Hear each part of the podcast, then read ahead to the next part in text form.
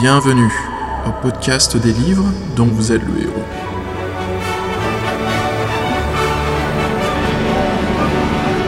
Épisode 30 Les parchemins de Ketsui.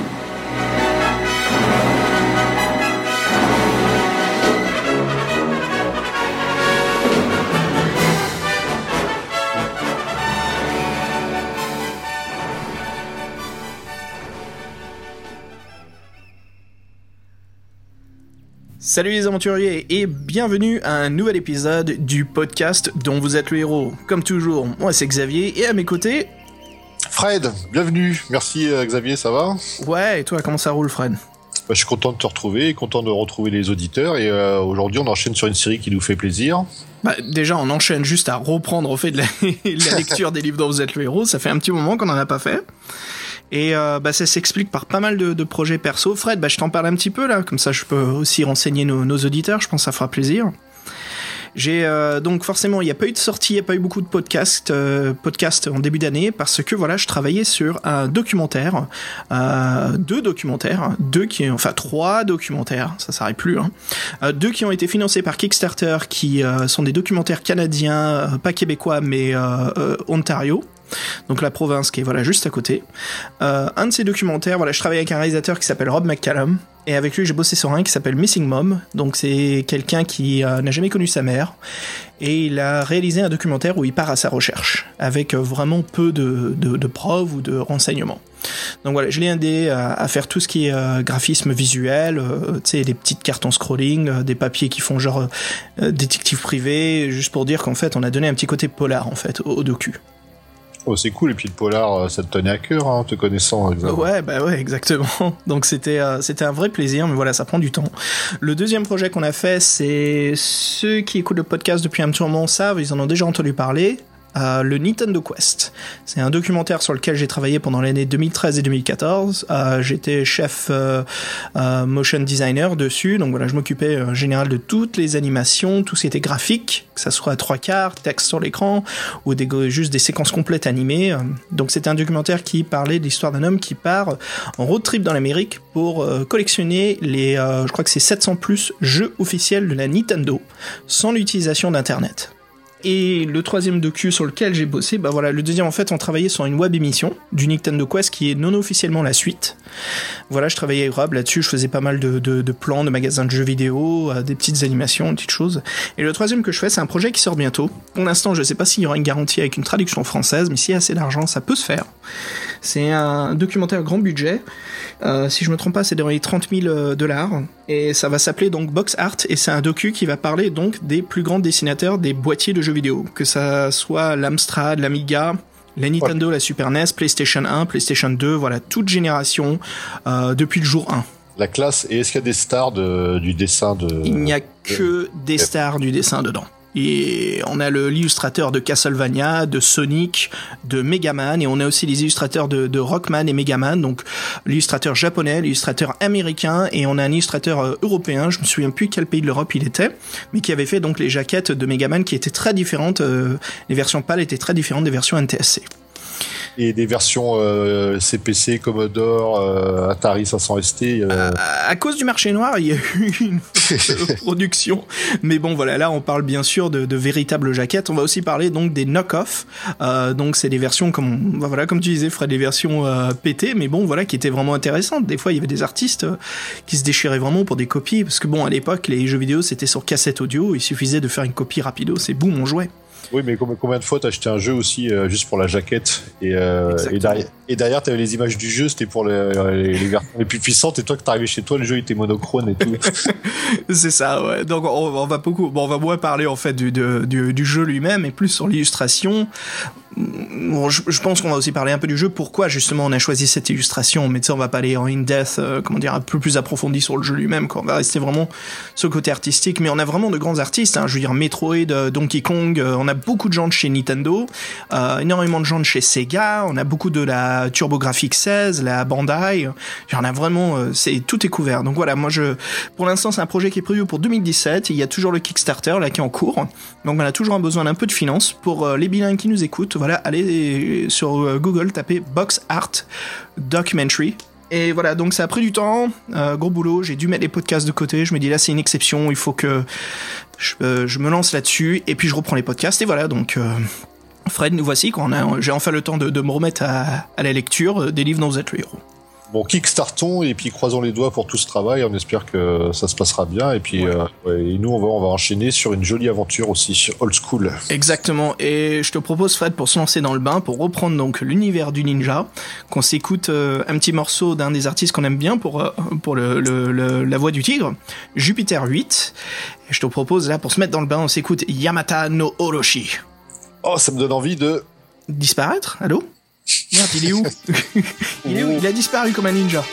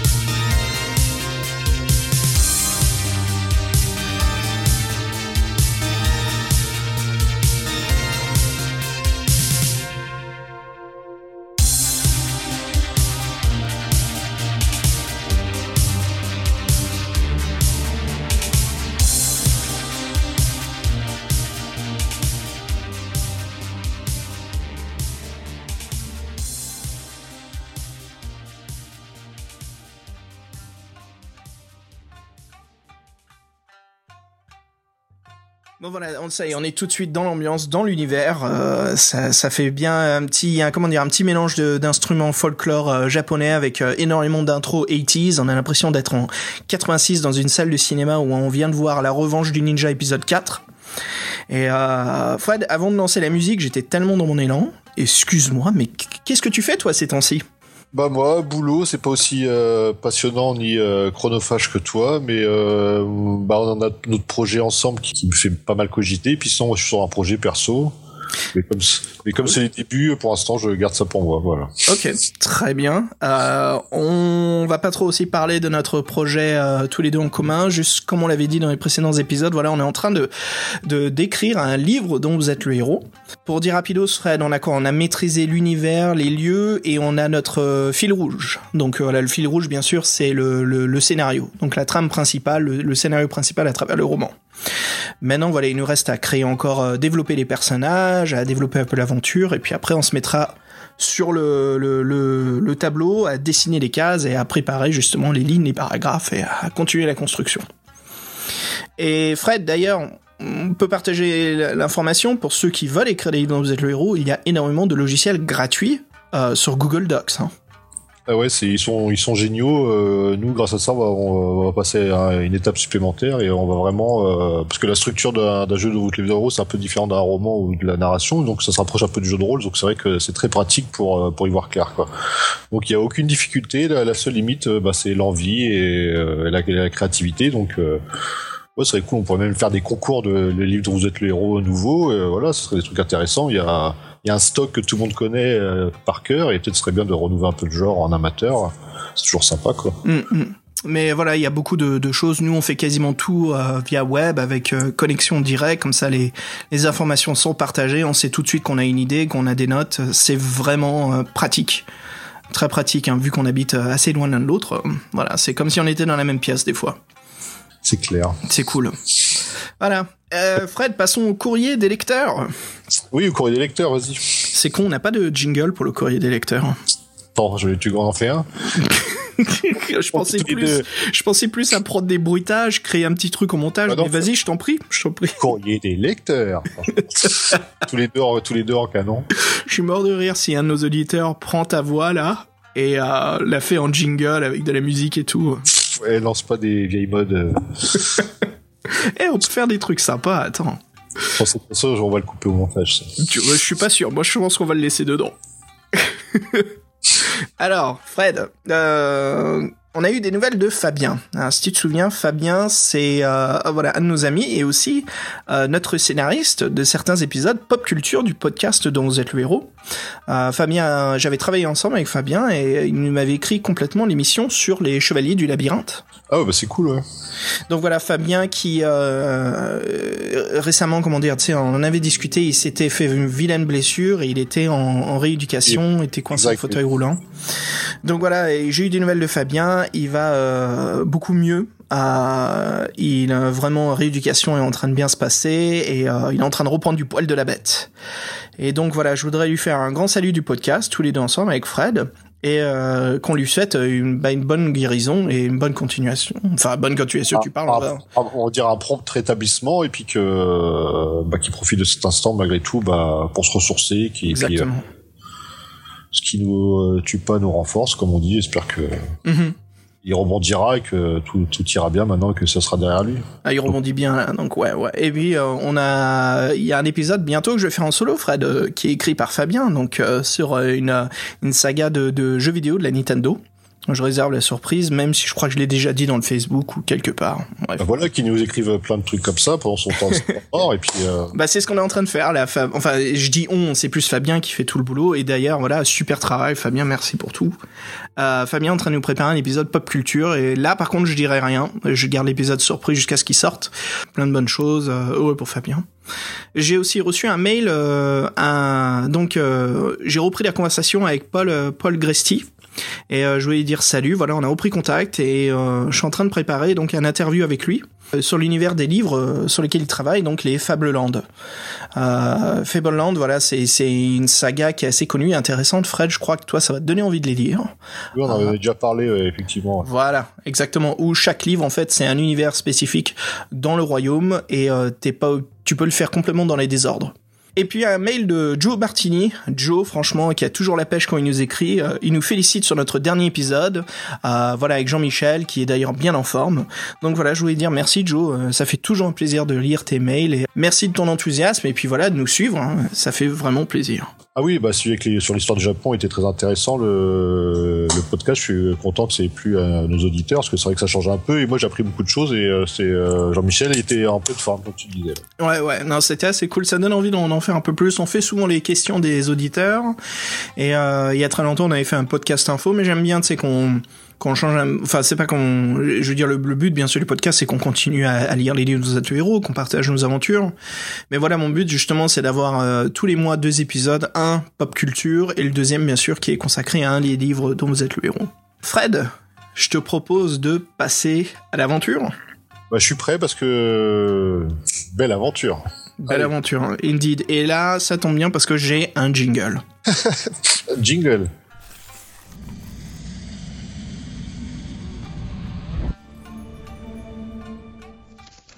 Allez, c'est parti. Nous voici de retour dans La Voix du Tigre. Deuxième volume de la saga qui se nomme Les Parchemins de Ketsouin. Oh, euh, on- Non, c'est comme Gwendar, ça se prononce. Faut, pas- Ketsouin. je, le vois comme ça. Ketswin. Ok, très bien, Ketswin. Euh, Fred, avant qu'on reprenne l'histoire, je te propose qu'on résume les, les trois dernières disciplines qu'on a, euh, qu'on avait, et surtout la nouvelle qu'on ait pris. Donc, qu'est-ce que tu avais et qu'est-ce que tu as pris de nouveau? Alors moi, ce que j'avais de, de base, j'avais œil d'aigle, évasion, crochetage, et j'ai gagné acrobatie euh, grâce à Quan. Ok, cool. Cool. ouais. Donc moi j'ai l'œil d'aigle, l'acrobatie, l'escalade, euh, le crochetage des serrures, et là j'ai pris de nouveau, euh, le nouveau pouvoir, enfin pas pouvoir, mais comment dire, la connaissance en fait, de la détection et la neutralisation des pièges. Et en plus, t'as le, euh, t'as le coup spécial. Ouais, exactement. Et là je peux te dire qu'il m'a beaucoup aidé dans ce volume. hein. Et attends, mais donc du coup, t'as six, euh, t'as six trucs là. Bah enfin le coup spécial c'est c'est plus une technique de combat. C'est Ouais, pas vraiment euh, une, une Euh, connaissance que je peux Oh, appliquer. c'est plus une technique du combat. Le truc, c'est là. Comment il se fout de ma gueule? Non, mais attends, parce que moi j'en ai quatre et toi tu m'en as annoncé cinq. T'en as gagné un aussi de. Oh là là. Euh, non, j'ai l'œil d'aigle, l'acrobatie, l'escalade, le crochetage des serrures. Voilà, t'as les les euh, les quatre de base, non? Trois de base. Attends. Normalement, t'en as trois et t'en gagnes un. Ouais, bon, Euh, oui, je crois que le crochetage des serrures et détection et neutralisation des pièges. Et, Ah c'est la même. C'est la même, ouais. Donc c'est ça, j'en ai quatre. hein. T'inquiète pas, sois pas trop jaloux. Bon, tout va bien. Ouais, mais bon, tu vas voir quand je vais te, je raconter quand le coup de pied m'a été utile. Je crois que toi, t'as as dû souffrir pendant ces passages. Euh, le coup de pied de Quan, la botte secrète de Quan, si je me trompe pas. Allez, c'est parti. La fuite de la forteresse. Alors Fred, pour euh, pour nos éditeurs, voilà, je te propose. Euh, j'ai fait un découpage de l'aventure par les lieux. Et je te propose que l'un à la suite de l'autre, voilà, on raconte un peu ce qui s'est passé. Donc, est-ce que tu veux bien me raconter, toi, ce qui t'est arrivé euh, pendant ta fuite? Et euh, est-ce qu'on parle pas de la couverture euh, rapidement Oh, mais t'as bien raison, là. Je suis... Mais je suis chaud, moi. Je suis tout de suite dans Ah l'aventure. ouais, là. chaud, mais parce que moi, pour une fois, moi, la couverture, je l'ai trouvé sympa, alors je voulais qu'on en parle. Ouais, parlons-en. Euh, pour, pour la décrire, on voit justement euh, euh, Ninja.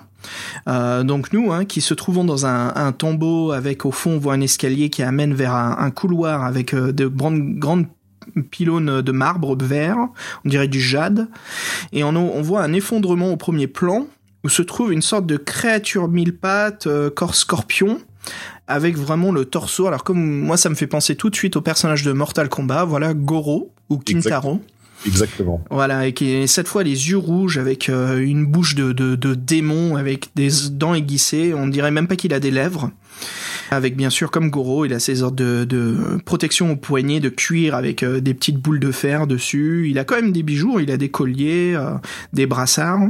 Et tu vois, ce qui est, ce qui est marrant avec Goro, c'est que ouais, il, ressemble beaucoup à Goro, sauf qu'il a un Mhm. corps reptilien. Oui. Et, et Goro, à la base, a été, euh, a été inspiré un peu des, euh, des Simba, des, des contes de Mille et Nuits, tout ça. Et on avait déjà fait cette référence euh, dans le- dans l'univers d'Orbe, qui avait ces références-là aussi qui se mélangeaient avec euh, le médiéval fantastique, entre guillemets, plus les ninjas.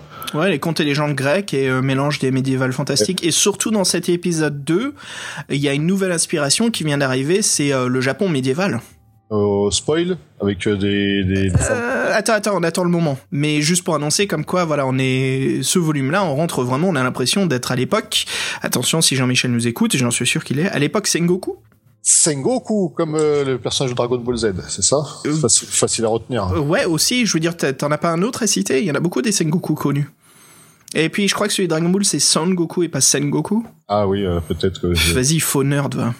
Ah oui, je suis pas nerd du tout. hein. Vas-y, faux otaku, va. Je suis ni otaku. Euh, et donc on voit des ninjas qui euh, se préparent à donner. Alors c'est quelle technique Fred sur la jaquette? Moi je dirais que c'est un point de fer. Oui, euh, le point du tigre, ça s'appelle, non? Euh, c'est pas. c'est- T'es sûr que c'est Oui, c'est non, c'est le point de fer, t'as raison. le point de fer Parce que ça c'est une autre technique le point de tigre. Oui, t'as raison. Le point de fer c'est euh, on met toutes les forces. C'est la patte du tigre l'autre. C'est le sort de, de chop là au niveau du cou. Mm. Euh, donc voilà le point de fer, une technique assez pratique pour donner une crise cardiaque à l'adversaire. hein. Bah là, on vise pas trop euh, sa crise cardiaque, là. Si on regarde, on vise un peu ce. Pas votre. En fait, c'est un espèce de, euh, oui, de goro euh, reptilien. Euh, ouais, mais en effet, c'est c'est vraiment une, une chouette euh, jaquette. Et euh, je crois qu'on est obligé dans l'aventure de rencontrer le monstre, non? Ce monstre-là, euh, euh, je moi j'ai rencontré, mais t'es pas obligé de le rencontrer en fait. Oui, voilà, c'est ce qui me semble. On n'est pas obligé. Donc, pareil, moi aussi, je l'ai rencontré. euh, combat vraiment intéressant. Allez, Fred, euh, je te propose qu'on saute tout de suite dans l'aventure. C'est parti, mon kiki. C'est parti. Allez, vas-y, commence. Raconte-moi comment est-ce que t'as fui la forteresse. Oui, donc c'est ça. Faut rappeler qu'en fait, euh, Oui. le, le premier livre se terminait euh, en fait euh, en, en pleine bataille. On venait juste d'é- d'éliminer notre ennemi juré. Et donc, il y avait toute sa garde personnelle, tout le château qu'on avait investi, qu'on avait infiltré, qui, qui était après nous. Donc, on était au sommet de la tour et euh, en gros, par, euh, par le bas, les portes principales euh, qui mènent à- au sommet de la tour du, du sorcier, bah, il y a tous ces gardes qui arrivent. Alors, qu'est-ce qu'on fait? Euh, Yaimon, le grand sorcier. Yaemon, le grand sorcier, qui Ouais, est- ouais. Qu'on a abattu, justement. Euh, et voilà, il y a tous les gardes qui arrivent. Et, mais il y a Maître Kwon qui est apparu devant nous euh, pour nous guider et euh, nous aider dans la suite de notre aventure, surtout pour nous bénir d'un nouveau savoir.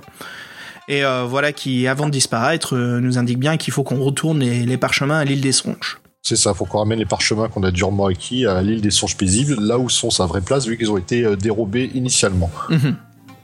Donc euh, moi, malin comme un singe, ninja de mon état, bah, je dis bah euh, plutôt que me battre, je vais fuir. Donc je suis descendu par, euh, j'ai descendu la tour à, à main nue. À main nue? Même pas avec tes griffes de chat? Ouais, je me suis euh, non, bah, je, ouais, je, je, me suis- je me suis avec mon attirail de, de base, mais moi j'ai pas, j'ai pas escalade, hein, donc j'ai quand même réussi. Ah ouais. J'ai quand même réussi. Par contre, c'est que la lune était pleine et que du coup, bah, j'étais une cible euh, visible. Donc il y a, y a des gardes qui se sont amusés à me tirer dessus. Et là, je suis là que aussi, je suis content d'être un ninja parce que grâce à Udeg, bah, je les ai chopés en plein vol. Donc trop styly. Après, du coup, bah, j'ai descendu quelques étages et je suis rentré par une fenêtre ouverte. Du coup, tous les gardes étaient montés et moi j'étais dans leur dos. J'ai couru, euh, j'ai couru dans le, je suis revenu dans le hall principal sous une bordée de flèches que j'ai réussi à esquiver. Euh, je me suis allé dans une porte un peu en panique. euh, je crois que je suis descendu. En fait, je suis tombé dans la salle des tortures. Alors la salle des tortures, moi, je l'avais pas, je l'avais pas vu euh, à mon premier passage parce que j'avais fait une infiltration euh, en costume. Et là, en fait, euh, je me retrouve avec euh, le bourreau de la salle de torture et tous les gardes dans mon dos. Alors le, bourreau, je sais pas si tu l'as rencontré, bon, euh, il a pas l'air commode, donc je décide encore une fois de fuir et il y a un bassin d'eau qui me dit que je dois être près des douves, ça va me permettre de, sortir, donc je plonge dans l'eau. Et là, tu fais un test de chance en fait. Il y a deux chemins. Et si tu réussis ton test de chance, tu prends un chemin. Et si tu foires ton test de chance, tu prends un autre chemin. Alors, euh, bon, moi forcément, j'ai foiré mon test de chance la première fois. Oh, merde. Et là, donc, tu te retrouves à un endroit, mais euh, même pas, t'imagines ça quand tu vas, quand tu commences l'aventure, quoi. Tu tombes sur euh, le monstre euh, enfermé euh, dans le donjon quand il fait des crises, ça fait trembler les murs. le, le truc, quoi, ça s'appelle le, dieu- il s'appelle euh, rien que ça. Il est immonde. hein. Moi, ce, ce gros monstre, il m'a fait penser un peu euh, à Nurgle dans l'univers de Warhammer, Warhammer 30 000, un, être euh, gigantesque, fétide, tout dégueu, les, les difforme. Et en fait, le mec, c'est, s'appelle le dieu des origines, quoi. Alors, je te, je te raconte pas le classique. Quand il te touche, c'est 2D, 2D plus 2. Ouais, Deux- c'est énorme, mon dégât. 2D, ah, 2D, attends, 2D c'est énorme, alors 2D plus 2 c'est carrément euh, euh, WTF. Bref. c'est ça, c'est c'est un peu le, le one shot. hein. bah, le truc, tu tombes dessus, quoi. tu crois que tu, tu t'es, tous les gardes, tu fais, ouais, j'ai esquivé les gardes, tout va bien. C'est de passer de Charibancy là. Encore une fois, le truc, c'est euh, là où faut pas aller, le test de malchance de merde. 22 en endurance. Alors, je t'en compte pas, j'essaie de faire euh, ce que je pouvais. euh, il avait une défense de merde, mais le problème, c'est que dès que, bah, dès qu'il te chope, euh, bah, t'es mort, quoi. Hmm. Donc euh, voilà, voilà. Donc euh, je suis retourné euh, sous les douves au test de chance. J'ai pris l'autre chemin, du coup. Et bah là, ça se passe mieux. Tu sors du, du château et tu et t'as, t'as- t'as plusieurs choix en fait où tu peux décider de te barrer. Alors je pense que toi t'as dû faire ce choix-là. Ouais, c'est ça. Trois choix nous sont proposés en fait pour déterminer notre destin dans l'aventure. Ouais. Je pense que tu veux que tu me dises comment toi tu t'en es sorti du donjon. Après, Ouais. Alors, dis-moi juste le chemin que t'as pris, juste pour rappeler euh, aux auditeurs l'aventure. Donc, on a, on peut aller au nord euh, de Gwendak où il y a les pics euh, de la dent du lutin. On peut aller au sud vers la mer de l'étoile ou continuer tout droit vers Druath Glennan. Ouais, bah, j'ai hâte de savoir euh, quelle direction t'as pris et surtout donc euh, comment tu sais sorti de ce donjon euh, maléfique. Ouais, ouais. Bah écoute, moi, c'est pas trop différent de toi pour la fuite de la forteresse. Juste, voilà ce que j'ai fait au lieu de continuer vers les escaliers de la, tour où on était. J'ai utilisé les griffes de chat pour, utiliser l'escalade, voilà, et descendre le mur. vers le côté, vers la cour en fait intérieure de la forteresse. Ce qui s'est passé par contre, je crois que c'est inévitable, mais un garde me détecte, il s'équipe de son arbalète et puis voilà, il m'envoie un de ses carreaux. Donc pareil que toi, j'ai pu utiliser l'œil d'aigle, j'évite de justesse la flèche, euh, puis je continue à descendre pour me retrouver en fait dans la cour du château, où il y a plusieurs gardes. Et je vois qu'ils bloquent la, sortie principale. Donc il y en a un autre qui me tire une- un carreau, et j'arrive à esquiver avec un jet de chance, voilà, sans souci. Et puis euh, voilà, comme toi, je trouve euh, la, la, meute d'eau là sur le côté. Euh, non, non, non, attends, attends, parce que je suis dans la cour. En fait, voilà, j'ai trouvé une trappe au sol où je me suis retrouvé en fait dans le donjon du château, le bourreau en face de moi. Euh, puis j'aime bien la description, ils disent en fait voilà que son dos est couvert de transpiration, mais voilà on est de dos à lui, il nous aperçoit pas. Euh, la mode sur le côté, donc voilà j'entame la nage, et euh, tout ça pour m'échapper et me retrouver le côté du mur de la forteresse. Mais voilà, en plongeant dans les abîmes euh, sombres euh, de ce- cette petite meute qui se retrouve être quand même les, douves du château, je me retrouve quasiment à l'extérieur, mais il y a une créature voilà, dans l'obscurité qui m'attrape et qui essaye de m'enfoncer vers les bas-fonds. Par contre, j'ai pas vraiment de description sur elle, vu que je la vois pas, elle est dans l'obscurité. Euh, donc je la combats avec mes poings, je lui mets un bon coup de fer, euh, voilà, patte de tigre. Euh, je me libère en fait, je la, je la tue pas, je me libère enfin pour, euh, pour retrouver à l'extérieur de la forteresse. Et voilà, comme toi, donc j'ai ces trois choix qui nous sont proposés. Alors moi j'ai pris la direction de Druath Glennan. Bon, oui, donc c'est la ville, ça, c'est ça? Ouais, c'est la ville. Et toi? Bah, Moi, j'ai foncé vers la mer de l'Étoile, parce que c'est comme on arrivait de là, je connaissais en territoire connu, donc euh, Ouais, bah c'est là où tu, en fait, c'est là d'où t'es arrivé, toi. oui, c'est ça. ouais, Je suis arrivé par là. Mm, Donc tu vois pas trop, pas trop de différence, juste ces petits trucs. Je vois que toi, t'as vraiment eu le combat, t'as une description de la Oui, en fait, euh, je l'ai aussi le monstre des douves là. C'est vrai que j'ai oublié. Oui, donc euh, tu te, tu te Attends, T'as rencontré le monstre des douves plus l'autre entité maléfique, là? Non, mais en fait, c'est, je, je suis mort à l'autre. Mais c'est juste dire qu'il y avait un chemin parallèle. Du coup, euh, Mhm. Euh, si tu réussis ton test de chance, bah, tu rencontres juste le monstre des douves, et, euh, qui est quand même, qui est quand même pas mal aussi. vrai. Ouais, ouais. Ouais, toi, t'as pas eu de balle, en fait, mon dieu. Ah non, mais le dieu des origines, il est horrible ce truc. Hein. Ah, ça, était balèze. Alors voilà, écoute ça, et je me lance vers Druath Glennan. Donc j'arrive dans la ville.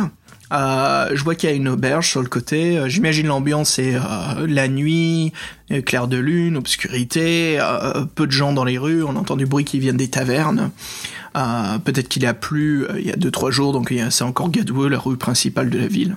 Je vois une, aub- une auberge qui s'appelle euh, l'Hydre. Le livre me propose justement de me rendre dans les lieux, de se reposer. Mais je me dis, bon voilà, je suis en fuite quand même. Et je pense qu'une auberge, ça sera un lieu qu'ils hésiteront pas à fouiller tout de suite, les gardes de Yaimon. Donc j'ai décidé de continuer mon chemin. Je continue et puis je me rends dans une rue adjacente pour pas être vu. Et à ce moment-là, il y a une sorte de colombe blanche qui vient se poser sur mon épaule et qui laisse tomber euh, au creux de ma main une petite perle en fait. Euh, puis elle s'envole. La perle s'ouvre et il y a un petit bout de papier euh, que je déplie délicatement et sur lequel je peux lire un, un message énigmatique. Voilà, qui est, enfin, pas si énigmatique que ça, tu vas voir, c'est fuyez, fuyez aussi vite que vous le pourrez. Fuyez les villes par le chemin le plus inattendu. Fuyez, fuyez, vous êtes surveillés. Donc voilà, en même temps, il en profite pour faire une petite rime. Euh, bah, qu'est-ce que tu veux? Bah, je décide de fuir, hein. Donc, euh, par le chemin le plus inattendu. Ah, par le mur Je me dis peut-être. Donc voilà, je pars euh, par le mur du nord. Euh, donc on regarde la carte, en fait, l'île des songes, il faut se rendre toujours vers l'ouest. Mais là, bien sûr, bon, je, je m'échappe la ville par le nord. Et euh, aparté sur la carte, elle est très bien, elle est, elle est bien détaillée tout ça. Ouais. Et encore le problème, c'est qu'il y a des trucs qui sont pas sur la carte. Bah ouais, la ville de, Glennan n'est pas dessus.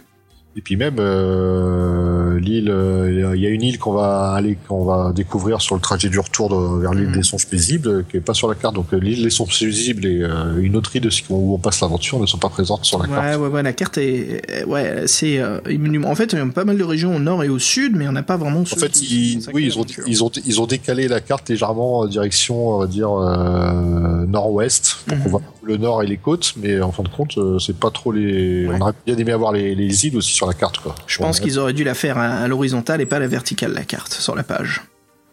On a eu plus, Ouais, plus ou, de choses. ou- changer d'échelle, tout simplement. Ouais, de toute façon, euh, je, pense, je pense que personne ne va au sud dans l'aventure, donc ça sert à rien de laisser les côtes du sud. Ah, euh, on sait pas, hein. On verra. Ah, euh, comment ça Encore les chemins de traverse Ah, ça, ça. Alors voilà, écoute Fred, je, je, je commence à grimper le mur et là je rencontre une femme avec le visage d'un chat euh, qui m'aperçoit, qui me lance un petit sourire, euh, euh, c'est un peu douteux. Et puis avant de se, euh, enfin, elle me lance ce sourire, et puis hop, elle se lance, euh, elle se précipite vers les gardes pour leur prévenir que je suis en train de m'échapper. Alors bon, mon personnage ne le sait pas, moi je sais pas, mais je sais comme on a discuté dans le précédent épisode, toi t'avais pas fait un voyage euh, Non, sur, sur la mer de l'étoile, j'avais la mer de l'étoile. j'avais navigué. Ouais. Ouais, t'avais une femme chat qui était avec toi, non? Oui, j'avais une femme chat qui, euh, ouais, à qui euh, j'avais sympathisé, qui, euh, qui était Ok, bon bah préfère-toi largement que moi, hein, parce que moi elle me dénonce tout de suite aux gardes. Et euh, est-ce qu'il te propose de dire si tu l'avais déjà rencontré ou pas? Non, pas Non, justement, assez intéressant. J'ai pas eu ça du tout. Peut-être qu'il y a plusieurs de ce peuple-là. hein. Donc euh, les gardes, en fait, ils lancent les chiens à ma trace, euh, et puis je de- décide donc de me lancer euh, une des directions qui me semble la, la plus, enfin la plus intéressante à suivre, c'est pour perdre les chevals, euh, pardon, les, cavaliers et les chiens qui sont à ma poursuite. Je me lance donc au nord, euh, vers les pics de la dent du lutin, Euh, les montagnes qui se trouvent voilà au nord de la forteresse. Et je peux te dire que là, j'ai dû faire un détour incroyable à l'intérieur des montagnes. Donc toi, qu'est-ce que t'as fait, Fred? Oui, comme moi je disais, euh, comme j'étais venu de la mer de l'Étoile qui était au sud, euh, je savais que c'était pas trop loin du, euh, de la forteresse. En plus, en fait, dès que je me suis séparé du monstre des douves, donc ouais, tout de suite, tu sais qu'en fait, ça des chiens qui sont à ta poursuite. Je me suis dit, les chiens dans l'eau, au moins, ils vont me, ils vont me laisser tranquille. C'est comme c'est proche, j'ai peut-être une chance d'y arriver parce que. En fait, dès le début, de mettre la pression, c'est euh, chiens, parce qu'il y a pas mal de, paragraphes où ils te décrivent la poursuite. Donc là, le monte, euh, le, rythme, il, monte direct. Déjà, tu viens de t'enfuir d'une forteresse, tu viens de te taper. euh, là, tu fuis, t'as des chiens aux trousses. Et en fait, du coup, bah moi, je me suis, ils m'ont proposé de faire quelques astuces. J'ai déposé du poison araignée en fait sur sur le sol pendant ma fuite et euh, sur la meute de chiens qui me poursuivaient, qui était assez nombreuse. Les humains étaient largués. Sur la meute de chiens qui me poursuivaient, il y en a deux, il y en a plus que deux qui me poursuivaient, on va dire sur une demi douzaine. Donc euh, j'avais gagné un peu au change. Et plus je me rapprochais de, la mer de l'Étoile après une longue course euh, haletante, et plus ils étaient à mes talons. Donc au bout d'un moment, j'ai dû me retourner. Les deux, ils sont arrivés, donc c'est des molosses, hein, c'est des, euh, je sais pas si, bon, c'est un dessin, mais en gros, ça ressemble un peu à des, euh, ouais, des rottes ou à des, euh, des bas rouges, quoi, des gros gros chiens. Et euh, ouais, j'en ai réussi avec une shuriken, bah, j'ai réussi à en égorger un, cool. Et bah le deuxième, euh, il m'a- bondi dessus, mais c'était pas trop un adversaire, c'était pas un adversaire euh, trop trop euh, coriace, on va dire. Donc euh, avec quelques coups, quelques coups de cheval ailé, euh, je m'en suis, je m'en suis débarrassé et j'ai pu et j'ai pu fuir, fuir et atteindre enfin cette cette mer de l'étoile quoi. C'est intéressant là comment les chemins se divisent, l'aventure change vraiment euh, l'un l'autre. hein. Parce qu'on retrouve quand même être poursuivi par les chiens, tous les deux. Ah, puis par moi, il y avait des cavaliers en plus, toi aussi. Euh, bah moi non c'était des euh, de, de mémoire c'était des, des hommes à pied et surtout j'avais lancé les chiens à mes trousses parce que ouais j'avais j'avais tracé euh, j'avais tracé tracé quoi. Moi, j'ai eu la, la cavalerie quoi qui partait à, à ma recherche. Euh, ouais, donc euh, bah écoute, moi c'est les pics des dents de- du lutin et euh, toi c'était quoi alors la destination qui change avec les chiens en trousse? Le sud et la mer de l'étoile. Mhm, mhm. Bah écoute Fred, voilà, moi je, je me lance dans les pics de la dent du lutin. Tu m'excuseras, ça va durer un tout petit moment parce que là, il m'est arrivé des choses incroyables. Donc, euh, je commence à escalader la montagne et à m'éloigner des, cavaliers et des chiens de chasse. Continuer à grimper, à grimper, je commence à me sentir un peu plus sécurisé. Euh, et puis là, je, marche sur une trappe en fait qui se trouve être un sorte de piège.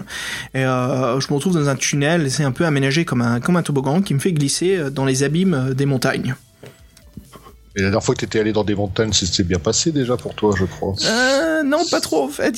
Je me suis fait emprisonner pour le tournoi des, euh, des gladiateurs. Ah oui, bah attends, c'est trop fort le tournoi des gladiateurs, moi j'ai loupé ça. Bah là, tu vas voir là ce que t'as, ce que t'as dû louper. Alors, ce cas-là, c'est incroyable. Enfin, je peux te dire, moi, j'ai loupé des choses assez intéressantes avec toi, toi, peinard, euh, sur, euh, sur un bateau, à discuter avec une femme chat, euh, taper la conversation, tranquillou. J'aurais bien voulu faire ça. Ouais. Alors bon, j'allume ma torche. Voilà, je commence à éclairer un petit peu et euh, je, vois que je peux pas grimper, euh, je peux pas regrimper le, tunnel que je viens de descendre. Donc je continue. Je parcours de longs tunnels souterrains sous la montagne. Euh, ça dure un, bon moment. Je commence vraiment à fatiguer, comme j'ai couru vers ces montagnes avant. Ce que j'aime bien, voilà, de l'écriture, Mark Smith et Jamie Thompson, c'est ce côté où on sent vraiment la fatigue de ninja. On sent vraiment euh, la faim, l'envie de se reposer, euh, le fait que tu cours beaucoup. Donc c'est des petites descriptions que j'aime bien parce que voilà, ça nous aide vraiment à, ça nous aide en fait avec l'immersion quoi de l'aventure, de vraiment de, de, de choisir les destinations que l'on va prendre. Oui, moi, il m'a proposé même de m'arrêter euh, quand il y avait un arbre rabougri là euh, pour affronter mes poursuivants. tu parles, c'était les mauvais, mauvais plans. Alors, monter à l'arbre euh, pour vous protéger des fauves. Ouais, mais après, il y a tous les humains qui arrivent. Aïe, aïe, aïe. Bon, bref, ouais, c'est des, ouais, la course était vraiment haletante. Moi, ça m'a mis du rythme tout de suite. Et, franchement, par rapport au premier, moi, je trouvais que l'aventure, bah, du coup, il n'y avait pas de temps mort parce que dès le début, hmm. dès le début, ça bah écoute, voilà, je continue sous les montagnes, je cours, je cours, et puis j'arrive donc à un croisement où il y a une lumière qui émane dans des tunnels. je crois que ça va te faire marrer ça. Donc, euh, bah écoute, je, suis curieux, je vais voir ce que c'est cette lumière. Hein. Je sais que c'est pas une lumière extérieure. Elle est, pas verte. attends, attends, t'es pas loin, t'es chaud, t'es chaud. Euh, je regarde à travers et qu'est-ce que je vois? Je vois une horde de gobelins qui sont posés autour d'un grand feu de camp. Pas de magie pas de magie, pas de magie. Il y a un petit beau gobelin qui m'aperçoit et qui commence à crier. Il y a sa mère qui lui fout une baffe euh, pour se taire, mais en fait, juste après ça, elle voit en fait pourquoi son gamin est en train de crier. Donc elle m'aperçoit. Euh, au plus vite, euh, elle commence à se lever, à appeler les autres gobelins, à partir à ma poursuite. Donc ok, je me dis bon les gobelins c'est euh, classique, ils sont pas gentils, ils vont partir à ma rescousse. Je me disais peut-être que dans l'univers de Orb, peut-être qu'il y aurait des gobelins, tu vois, qui sont pas toujours méchants, qui veulent bien discuter, mais non pas de bol, ceux-là ils veulent me bouffer. Donc, faire confiance à des gobelins. Donc euh, voilà, je, je m'enfuis, mais bon, forcément, euh, ils arrivent à me poursuivre à la lueur de ma torche. Euh, j'arrive devant un autre croisement où il y a une pierre, on dirait, de sacrifice en face de moi. Et j'en suis sûr et certain qu'il y a un monstre dans les environs. Donc je, je, me retourne et en fait je vois donc non seulement cette pierre, mais je vois aussi un hôtel de sacrifice juste derrière l'hôtel, je vois un équivalent de ce qui semble être un beholder, mais sans l'œil au milieu. Tu sais, dans le centre, c'est plus les tentacules et au bout des tentacules, il y a les yeux. Je me dis, bon, oh là, qu'est-ce que je fous là? C'est pas bon ça, Fred, tout seul face à un beholder. Euh... euh le beholder, il appartient à quelqu'un, c'est souvent ça. Bah ouais, mais je pense que les gobelins, ils font des sacrifices pour le beholder. Je me dis que si je suis mal barré, s'ils demandent de l'aide pour me capturer. Donc je m'enfuis. Euh, au plus vite euh, avant de me faire attraper par une de ces tentacules visqueuses. Et euh, ça tombe bien, il me poursuit pas. Par contre, il y a une escouade de gobelins qui, qui me bloque le passage.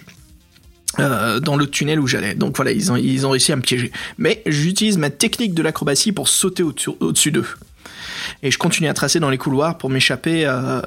Enfin, j'essaye justement de m'échapper, mais je me rends compte au fur et à mesure des paragraphes que je passe, c'est un tunnel sans fin mon personnage, euh, voilà, c'est en train de décrire qu'il se retrouve de, voilà, plus en plus épuisé euh, à plusieurs reprises à travers les tunnels. Euh, donc je commence à flipper, je me dis merde, je vais arriver à bout d'endurance, je, vais, mourir au sol, je vais m'écrouler de, fatigue. Mais voilà, j'arrive vers le, bout d'un tunnel qui m'amène dans une salle où la lumière pénètre depuis le plafond. Ça y est, je me dis voilà, je retrouve la lueur du jour. Je commence à grimper, et je me rends compte en fait c'est une sorte de tour aménagée souterraine, mais il y a quelque chose qui me serre la jambe euh, quand je continue voilà mon, escalade.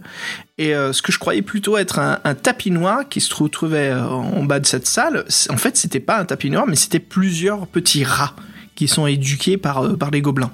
Euh, voilà, je rebondis euh, dessus pour m'enfuir, j'essaye de, me barrer de là, et euh, je me retrouve... Pardon, faut qu'il bruit les rats quand tu rebondis dessus. squeak, squeak Squeak, squeak. Non, squeak c'est autre chose. Squeak, squeak. J'imagine le bruit grincheux d'un rat énorme. Et donc voilà, j'arrive à me barrer, mais je me retrouve face à deux soldats gobelins équipés de lances avec un silex au bout, bien aiguisé. Et en guise de monture, ils ont deux rats noirs géants avec une selle et tout. Donc, euh, avec un coup de pied retourné, j'arrive à en déséquilibrer l'un. Et puis je m'attaque à l'autre. Donc voilà, je me lance dans mon combat. Euh, j'en sors vainqueur du combat, quelques dégâts, mais voilà, j'arrive à continuer ma route. Euh, le fait que j'en ai basculé un de sa monture, je pense que ça m'a beaucoup aidé. Alors voilà, Fred, je continue.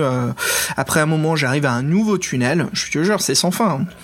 Euh, mais ce qui m'amène en fait, et ce que je vois, c'est un sort de gobelin en train de, il, est, équipé d'une armure un peu plus épaisse que les autres, et je remarque surtout une couronne de cuivre euh, au-dessus de, sa tête, et qu'il est en train de compter des pièces d'argent. il range ses biens, puis s'équipe d'une épée mais disproportionnée pour son corps. Et là, comme par hasard, bon, je me dis, bon, ça y est, je suis en face du roi des gobelins, je suis dans la merde, et non seulement ça, mais l'épée commence à danser sur elle-même. C'est une épée magique qui attaque automatiquement, elle flotte et elle m'attaque. Un peu, tu sais, comme les, euh, épées qu'on peut rencontrer dans le jeu Castlevania. Euh, réfléchissant rapidement, je décide de m'attaquer donc au maître, ce qui déséquilibre, enfin qui peut peut-être retirer le sort de l'épée magique. Donc je m'attaque au roi gobelin, je lui mets un éclair brisé euh, à la gueule. Exactement, je me débarrasse de lui au plus vite. Je crois que ça me prend euh, deux coups. J'arrive à le mettre à terre. Puis l'épée par la suite tombe au sol. Voilà, je me dis parfait, c'était la bonne décision. Je vais surtout pas mettre un coup à une épée. Je risque de me trancher un membre. Donc j'essaie de la ramasser pour me faire face à l'armée des gobelins qui, est en train de me, rattraper. Euh, mais en fait, une fois qu'ils arrivent dans la salle, je, lance l'épée, enfin je, je m'en équipe pour qu'elle danse, mais elle me renie comme nouveau maître. Donc tant pis, euh, c'est écrit justement que je la jette au sol, j'ai pas de temps à perdre, et donc je continue mon échappatoire. Là, j'arrive dans une salle où il y a un marais noir qui est étendu au sol. Euh, ça pue, c'est un peu fétide. Je me rends compte en fait qu'en regardant plus près, j'aperçois des yeux dans ce marais. Et que c'est pas un marais, mais c'est une sorte d'entité néfaste, diabolique. Et en fait, euh, par savoir, je me rends compte que c'est le dieu des gobelins. C'est un sorte de dieu du mal.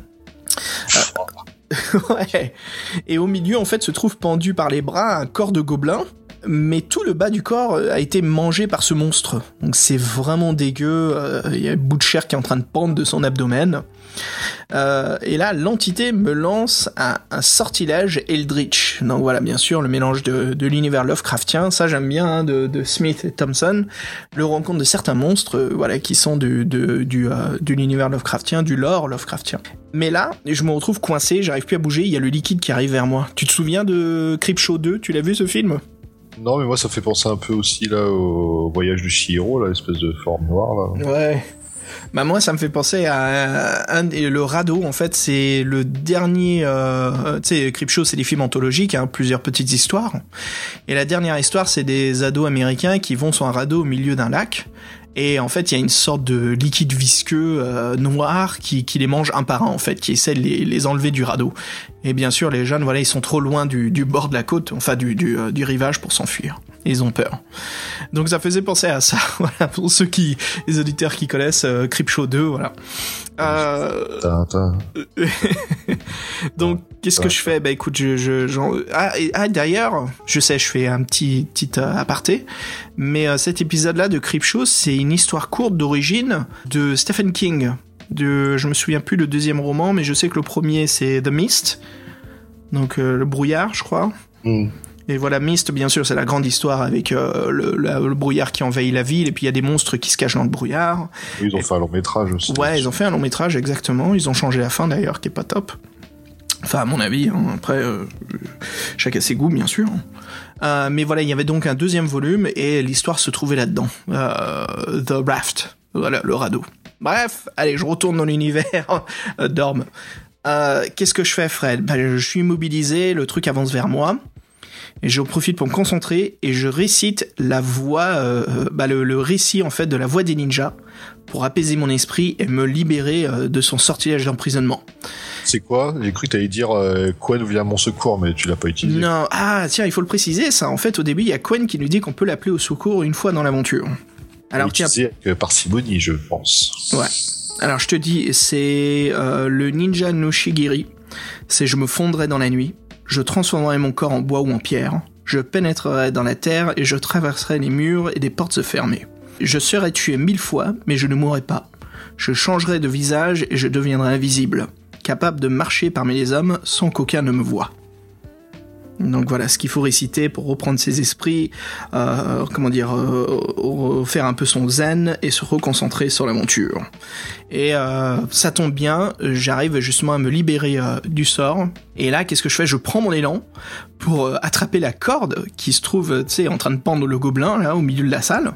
Ah, c'est goré, c'est goré. ah bah justement, je, j'arrive, j'atterris sur lui en tenant la corde. Oh, oh, Par la suite, j'utilise J'utilise ma vitesse euh, pour rebondir vers l'extrémité de la salle et échapper au monstre.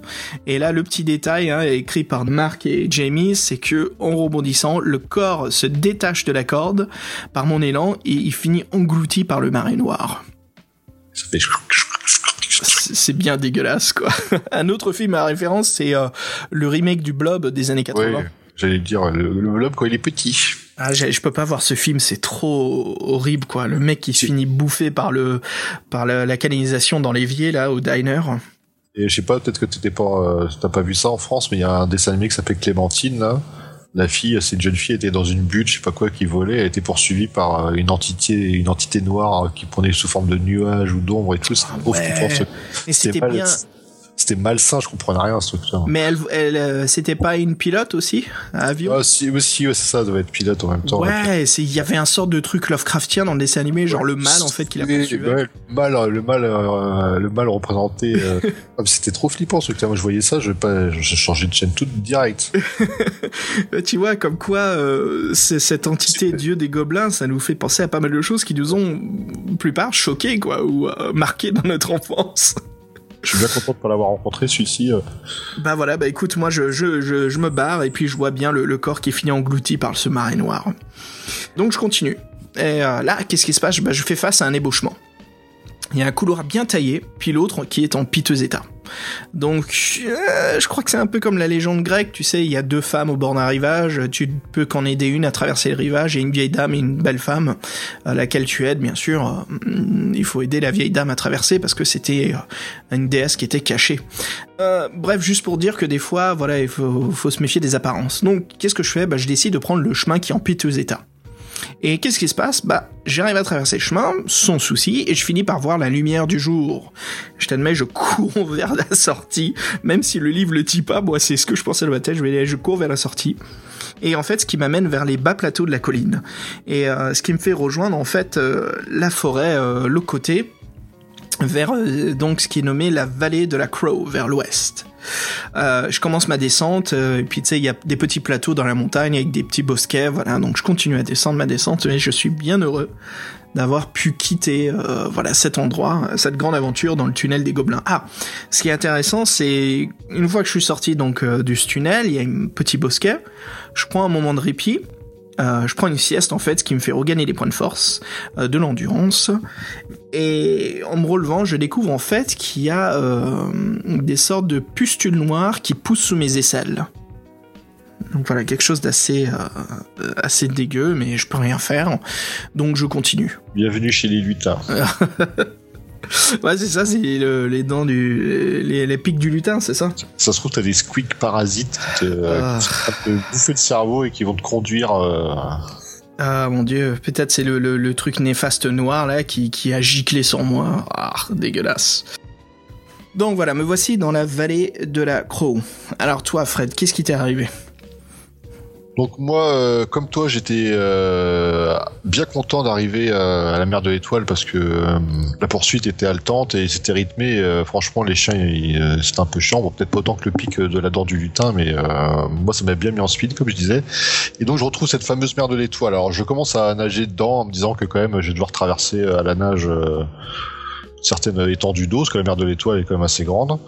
Et donc je commence à nager. En fait, là, il y a un tourbillon qui se forme devant moi. Je suis emporté.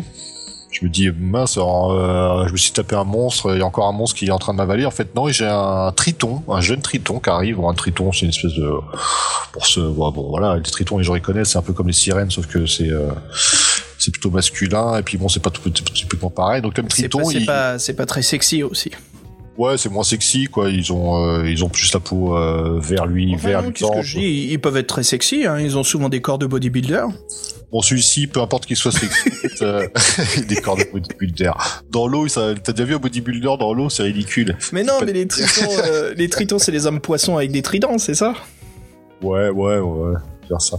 Bon, celui-ci était jeune et en fait, il, euh, il m'aide, qui me fait, il crée une bulle d'air euh, autour de moi comme un comme un scaphandre en fait, Mhm. une espèce de bulle d'air qui me permet de respirer tranquillement.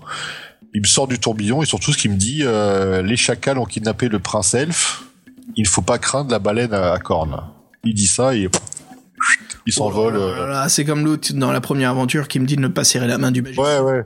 Ouais, bah, tu vois, le truc, le truc, il, en gros, il me, il me fait, il me fait me noyer, il me sauve, il me dit un truc, et il se barre. Moi, je fais, ouais, ok.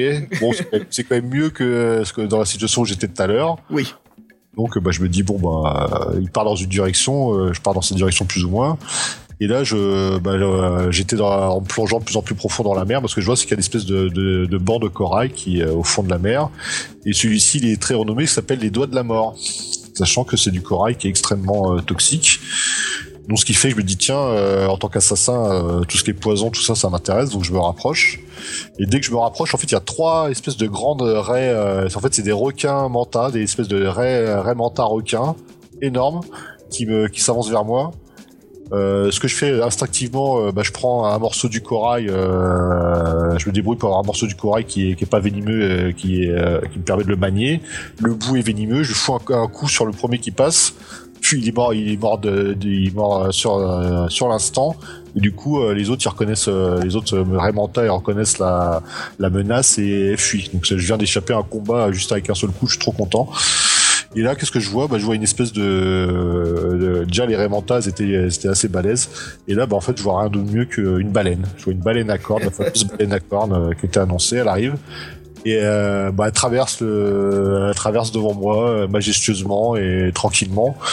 Elle est tellement proche de moi en fait que je me rends compte qu'elle a un objet sur le sur le dos. Je me rends compte qu'elle a, un poignard en cristal qui est planté euh, euh, au-dessus de sa tête, euh, Ah. dans le dos. Bon, ce que je fais, moi, c'est que je me dis, euh, on m'a dit que la baleine, elle était ok, l'autre, il m'a pas fait de mal.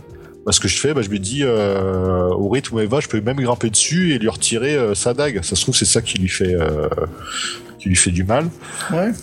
Donc, du coup, je galère un peu pour monter dessus, je le monte sur son dos, donc je chevauche euh, la baleine, on est sous l'eau euh, à plusieurs mètres de profondeur, je enlève la dague de cristal, et là ce que je vois, je vois qu'elle qu'elle fonce sur un bénitier géant. Les bénitiers, c'est des grands coquillages, tu sais, là, Mhm. comme euh, bien sûr. sur- et euh, en fait, on voit que dans ce bénitier, euh, ce bénitier-là, il y a le prince, fameux prince elfe, qui, est de, co- qui a la peau bleue, qui a la jambe coincée et qui est retenu.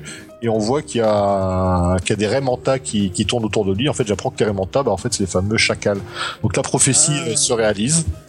Ouais, attends, attends, l'elfe, il a, il a un système respiratoire sous l'eau, il a un Non, scaphandre? Non, lui, c'est un elfe, mais euh, c'est l'elfe aquatique. D'accord, c'est des elfes avec Tu- des, tu- des giles, euh, des Ouais, pardon. tu, tu, tu suis pas. De quoi? Non.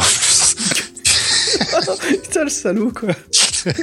bah, tu suis pas, là, je t'ai dit que c'était, c'était de sous l'eau, là. Bah, c'est les elfes Oui, aquatiques. non, non, mais je suis, mais ce que je comprenais pas, c'est l'elfe arrive à respirer sous l'eau. Enfin, ça m'a. Bah, c'est le prince elfe. alors, euh, Ouais, c'est pour ça que je pose la question, c'est un peu bizarre. distinc- distinction, il a la peau bleue, est sous l'eau, et bah, il... Non, mais il- si tu veux, on fait un test, euh, je réponds là, je te suis, merde. Comment s'appelle la baleine? Euh, dague de cristal. Non, c'est baleine à cornes. Ouais, j'étais j'étais pas loin, j'étais pas loin. T'es pas loin. Bon bref, donc, euh, la baleine en fait pourquoi elle se dirigeait là, c'est qu'elle prenait de la vitesse bah, pour arriver, euh, pour arriver, elle fout un gros coup de tête euh, sur le bénitier en gros. Le bénitier il est énorme donc euh, son le choc ça le fait ouvrir, euh, ça fait ouvrir le le bénitier. Moi je tire l'elfe, le prince des elfes avec moi.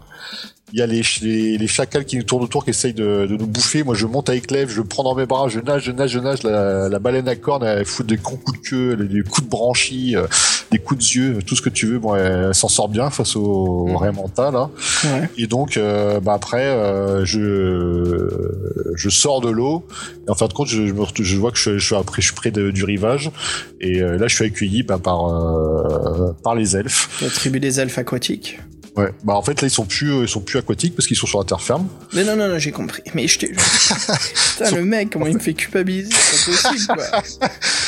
En fait, le truc, c'est que les elfes et les tritons, ils sont comme cochons, donc euh, ils ont dû se, bah, ils ont dû se refiler des astuces. Et donc, je suis accueilli par les elfes et les tritons qui, euh, qui me remercient d'avoir euh, libéré le, leur prince. Ils me proposent de me reposer. Bon, après, euh, je suis quand même un étranger. euh, je vois que ça ira pas plus loin, donc je me dis, euh, je profite de cet instant et puis après, je vais me, je vais me remettre en route. Et je pense que après c'est ça. euh, moi, mon but c'était de rejoindre donc euh, un port. Donc les ports sont en direction de l'ouest, comme toi. Et euh, si toi tu te diriges vers la, la- la direction de la, de la vallée de la Croix, moi j'ai mis un petit peu de temps euh, à y arriver en fait. Ouais. Toi, le pic, le pic de lutin, ça te fait arriver par le nord. Ouais, donc moi, je dois être un peu plus au sud. Je dois être un peu plus au sud. Euh, qui me propose en fait de. Donc, je suis obligé de passer par le pays des collines, s'appelle ça. Le pays des collines, j'aperçois, j'aperçois des, des nains au loin. Donc après, euh, il va se passer une scène. Je sais pas si t'as eu, parce que je pensais que c'était un truc obligatoire. Donc on va voir. Je suis dans le pays des collines où j'ai vu des nains. Je me balade, je suis fatigué. Euh, je me suis reposé, donc ça va. Et là, il y a un promontoire rocheux, un peu comme dans le Seigneur des Anneaux, là, un espèce de truc en, euh, sur la plaine, un promontoire rocheux qui se, qui se détache. Et j'entends un cri. Ah. J'entends un cri. Donc là, ce que je fais, euh, bah, je suis quand même un ninja, donc je monte rapidement. Et là, je découvre quatre hommes qui se battent contre un espèce de, de spectre. Yes. ok, on se retrouve là. Spectre seigneur de guerre. Ouais. ouais, pareil. Moi, une fois que j'ai descendu la montagne, euh, je continue vers la route de l'ouest. Euh, voilà, donc d'étranges avec ces mes, mes boules de pustules, pustules noires là sous les aisselles qui m'inquiètent un peu. Et pareil, j'aperçois au combat, euh, au, non loin, j'aperçois un combat. Et en fait, au lieu de monter à l'arbre, moi, je décide justement de, de sauter tout de suite dans le combat et de m'interposer. non, mais c'est pas, c'est pas un arbre, c'est juste que le combat il est sur un promontoire rocheux qu'il faut. Euh, ah ouais, ouais. Ah d'accord, d'accord, d'accord. Parce que moi on me proposait de monter à un arbre pour voir justement ce qui se passait au loin. Mais euh, voilà, je saute tout de suite dans le combat pour, pour aider. Donc on voit un mage, deux chevaliers qui sont en train de combattre avec un, une sorte d'entité avec une cape noire et une épée longue. Ce qu'on voit surtout aussi, c'est que. Euh, un prêtre, un mage et deux, guerriers, et deux chevaliers, voilà. On voit ça, on se lance dans le combat, et dès qu'on se lance dans le combat, il y a une espèce de nuée toxique qui se lève. Ouais.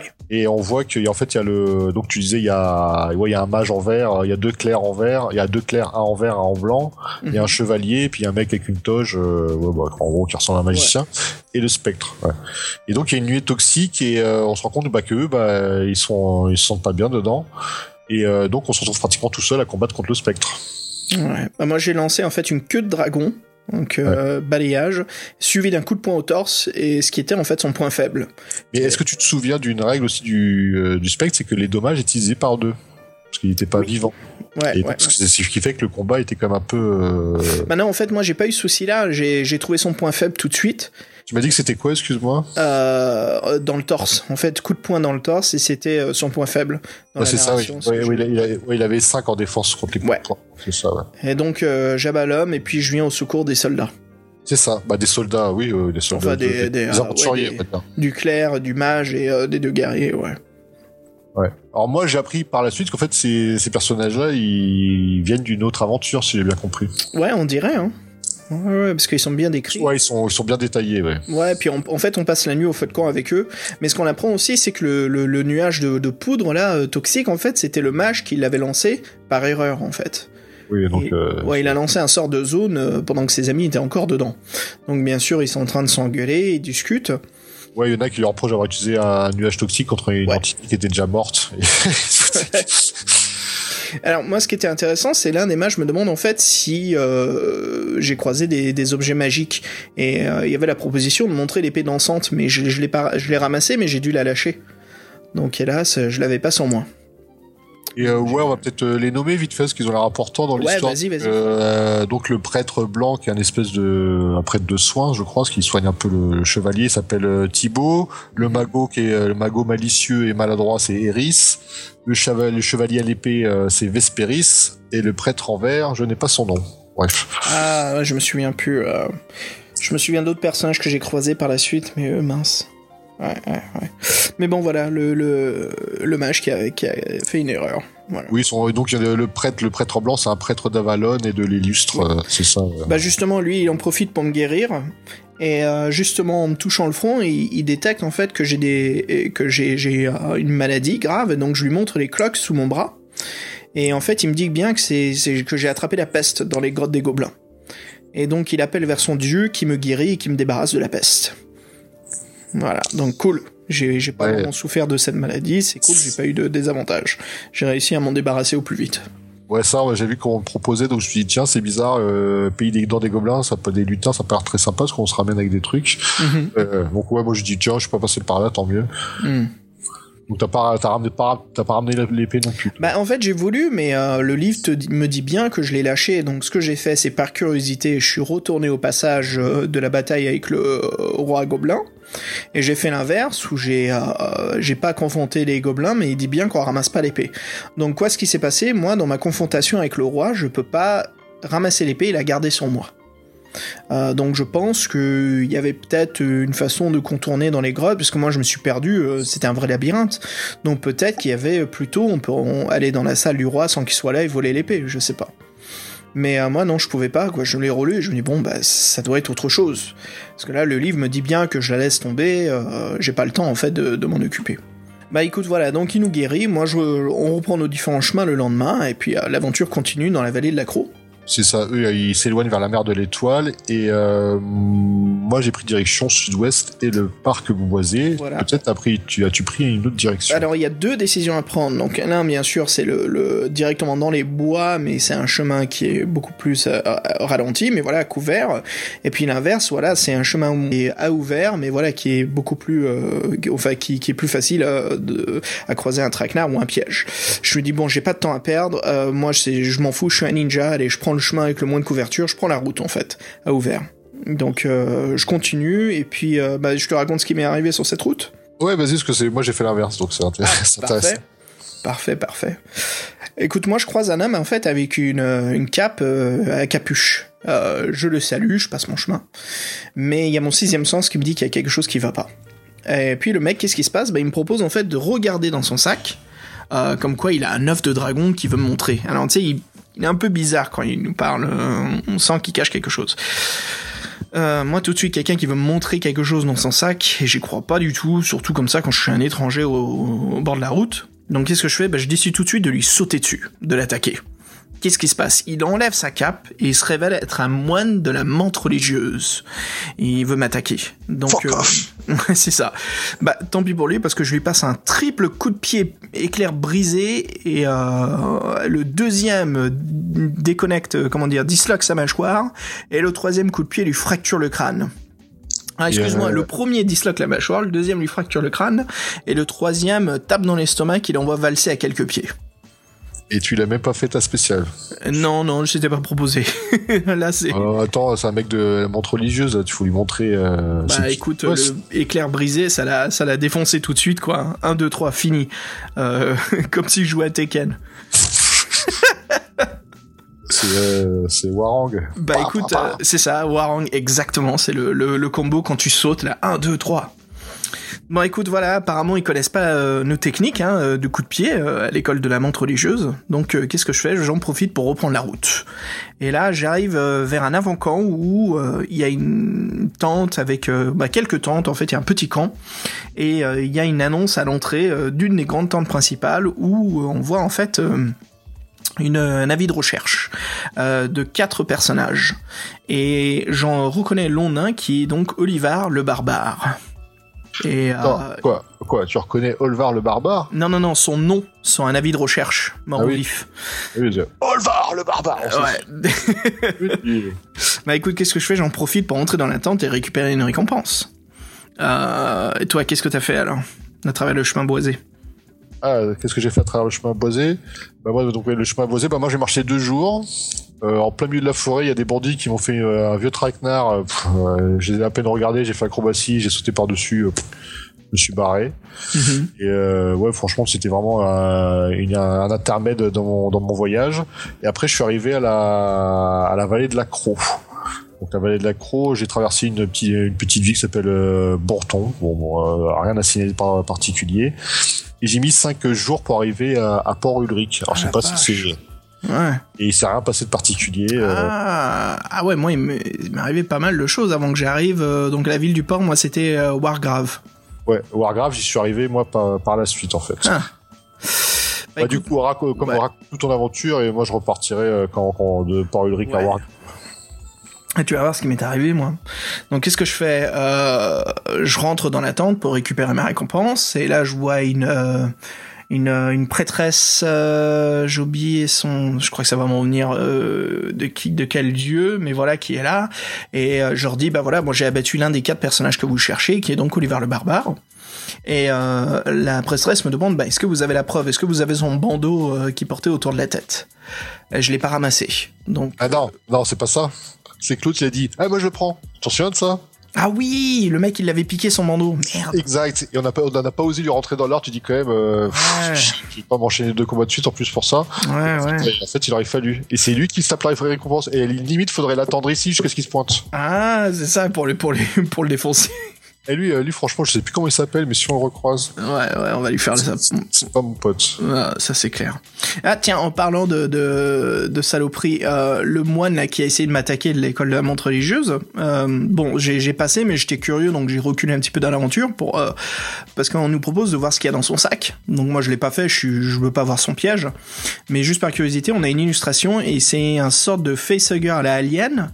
Et sauf que c'est au bout de ses pattes là pour attraper le visage, c'est des petites pinces de scorpion. Et euh, voilà, il t'attrape au visage et il t'injecte de, de l'acide dans la bouche. Sympa. Ouais, donc c'est. Le mec, le mec, il se balade avec ça, il a pas peur que ça lui saute à dessus. Mais ouais, c'est ça, c'est vachement dangereux. Oh là là. Euh, donc voilà, je continue mon. Tant pis, hein, je peux pas. Je pars les mains vides de la tente. euh, Je, je peux pas. euh, Voilà, je peux, euh, je peux rien, récupérer, mais bon, voilà, j'ai pu me rincer l'œil euh, en discutant avec la jeune prêtresse. Voilà, c'est tout ce que je me dis que j'ai eu comme, euh, comme avantage. Je sais, c'est assez macho, excuse-moi. T'entends quoi par te rincer l'œil parce que Bah, c'était une jeune prêtresse, je sais pas, elle doit être jolie. Ah. J'imagine un peu comme les prêtresses dans Conan le barbare, tu vois, à moitié. Ouais, euh, celle de Frazetti ou de Voilà, exactement, Frazetti ou Boris Vallejo, voilà, euh, la Voilà. prêtresse qui porte euh, Oui, bah, de la soie à moitié transparent. je comprends mieux. Je continue mon chemin et je me rends dans la ville maintenant. Et euh, enfin, c'est pas vraiment une ville, c'est c'est un sort d'avant-poste avec plein plein de tentes partout. Et euh, dans un coin, je repère en fait une, je repère une, vieille sorcière, une vieille dame euh, qui ressemble à une sorcière qui, qui vend des, des biens, des articles magiques, euh, des choses qui ont l'air assez intéressantes. Donc j'en profite, euh, je regarde ces, ces biens et je vois en fait qu'elle a une poudre d'éclair. J'en profite pour l'acheter tout de suite. Et juste après que je finis ma transaction, et là il y a une tornade qui passe à travers la, la rue, qui m'absorbe, et en fait je me rends compte qu'elle qu'elle m'a volé, absorbé enfin les, les parchemins de Kitsune qui étaient cachés dans, ma, dans mon gui. Et euh, je m'inquiète tout de suite, je me dis merde c'est pas bon là, donc je pars tout de suite euh, euh, à la recherche de la tornade, je la suis dans les rues, et au d'un moment je la perds, mais je, me concentre pour écouter, voir dans quelle direction elle est. Et quand j'écoute de plus en plus près, un peu à la Daredevil, je- j'entends en fait que la tornade dissimule des pas d'hommes. Donc je me dis que voilà, ça doit être un mage en fait qui se cache à travers une tornade. Donc je, continue la, direction d'où vient le bruit, et là je me rends dans une écurie. Euh, à travers des bottes de foin, je trouve en fait une trappe. Euh, donc je descends la trappe, et au sous-sol, en fait, je me retrouve je crois que c'est une sorte de crypte d'une cathédrale, ça ressemble un peu à l'architecture comme ça. Et euh, je vois donc une femme au nom de Cassandra, qui est un sorte de, enfin peut-être un paladin ou un chevalier. Je pense plus à un, à un chevalier parce que tu vas voir pourquoi c'est pas un paladin. Un soldat qui s'appelle euh, Tiuchef et un magicien qui s'appelle donc Torum. Et en fait, je me rends compte que c'est les amis d'Olivar qui étaient recherchés à l'entrée de la tente principale de la prêtresse. Et là, t'es content de pas voir le Bordeaux. Voilà, ouais, peut-être, ouais. Euh, voilà, oui, ça me revient, Fred. La prêtresse était de l'ordre illustre. Ah oui, oui, bah comme, euh, bah comme les, ceux qu'on avait rencontrés. euh, Exactement. Ouais, dans le premier volume, non C'était pas ça On n'avait pas rencontré un prêtre de l'ordre illustre non, je confonds l'autre, c'est Immaculé, pardon. Ah, Ah non, si, près d'Avalon et de l'Illustre, c'était Ouais, un, des, ça. un des aventuriers qu'on a rencontrés là, euh, qu'on vient d'aider là. Les magiciens, les deux clercs et ah oui, dans cette aventure-là, oui, c'était juste avant, ouais, c'était le, le sorte de cléric, ouais. le, le, ouais, le healer là. Donc, euh, qu'est-ce qui se passe, Fred? Je vois que c'est bien eux. Euh, je lance. Qu'est-ce que je fais? Je vois que le mage est en train de préparer un sort, donc j'en profite. Il me reste encore trois shurikens. Euh, j'en lance un dans la manche du prêtre qui était en train de préparer un sort, et je lance un coup de poing de fer à Cassandra dans son estomac, ce qui l'assomme tout de suite. Donc voilà, chute en arrière, elle tombe. Euh, le mage, en fait, euh, le, shuriken rentre dans son bras, euh, lui fait une belle entraille. Et en fait, voilà, ça, ça, ça le déconcentre de son sort, ce qui, qui, ce qui l'annule. Et par la suite, en fait, il y a un éblouissement qui se passe devant nous dans la caverne et qui donc fait place à un monstre hideux qui se réveille d'un des tombeaux. Euh, et bien sûr, voilà, c'est euh, en fait là où je me retrouve, c'est la séquence qui est donc l'illustration, la couverture du livre On voit donc, comme on a dit, le, corps d'homme à quatre bras, avec euh, l'abdomen d'un serpent, et qui se nomme donc le fils du dieu Nil. Donc l'autre guerrier qui s'appelait Mardol, le troisième guerrier là de clique à, à, Olivar, il crie au nom de Chiuchef pour s'enfuir, et moi tout de suite, je me dis bon là, le, danger le plus immédiat c'est ce monstre, donc je lance bah, mon avant-dernier shuriken qui atterrit dans le crâne du monstre. Donc voilà, je lui fais pas mal de dégâts dès le début. Et puis après cela, je lance mon voilà Fred, tu l'attendais, mon coup secret, le fléau de Kwon. Et Jean-Michel, il critiquait les shurikens, n'empêche, ça nous rend bien service. Hein.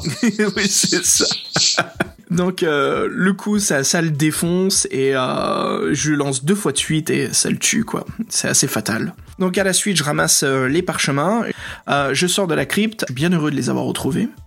Avant de quitter la crypte, j'en profite pour aller voir la bête que je viens de tuer et je prends une de mes fioles de poison et justement je mets son sang euh, dedans parce que je remarque en fait que le sang est en train de, de comment dire, euh, en train de ronger euh, la pierre et donc je me rends compte que c'est du sang, c'est un peu de l'acide.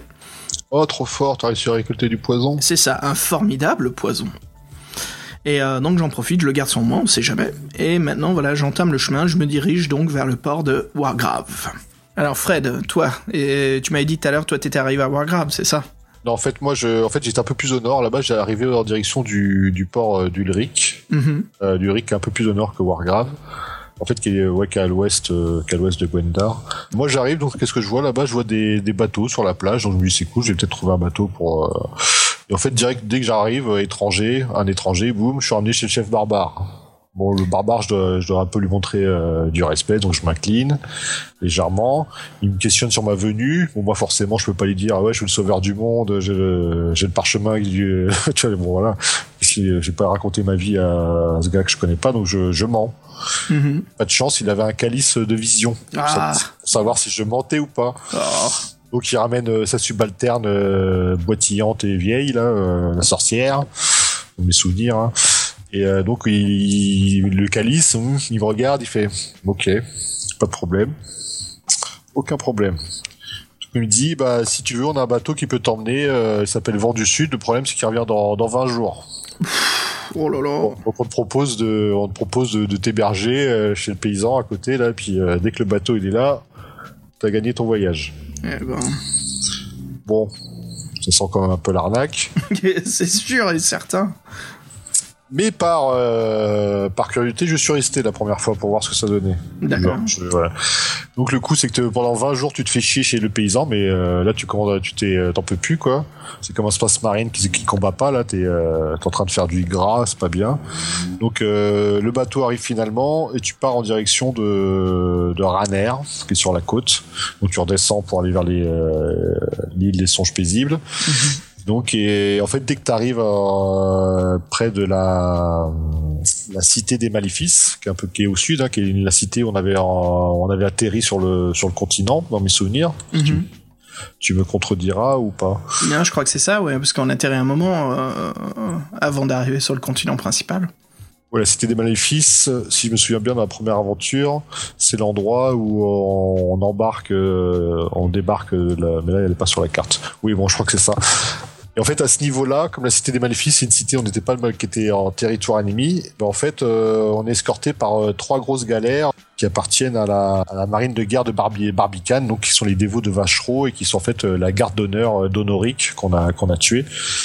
Donc euh, en fait euh, pendant ces 20 jours ils ont été prévenus notre tour, c'est un, c'est un piège carrément donc euh, en gros c'est un gros traquenard, tu peux absolument rien faire. Donc tu es entouré de galères, de gens qui sont contre toi et tu te laisses attraper et tuer comme Oh là là. Comme c'est un bon échec bien merdique. Merde. Faut pas arrêter de courir dans cette histoire, c'est le, le but. Donc héberger 20 jours chez le paysan, on oublie. Donc ce qu'on fait, c'est qu'en fait, euh, on lui dit qu'on reste, puis en fin de compte, on se casse. ouais, voilà. On décide d'aller à un autre port, et le port le, plus grand port de, à côté, c'est Wargrave.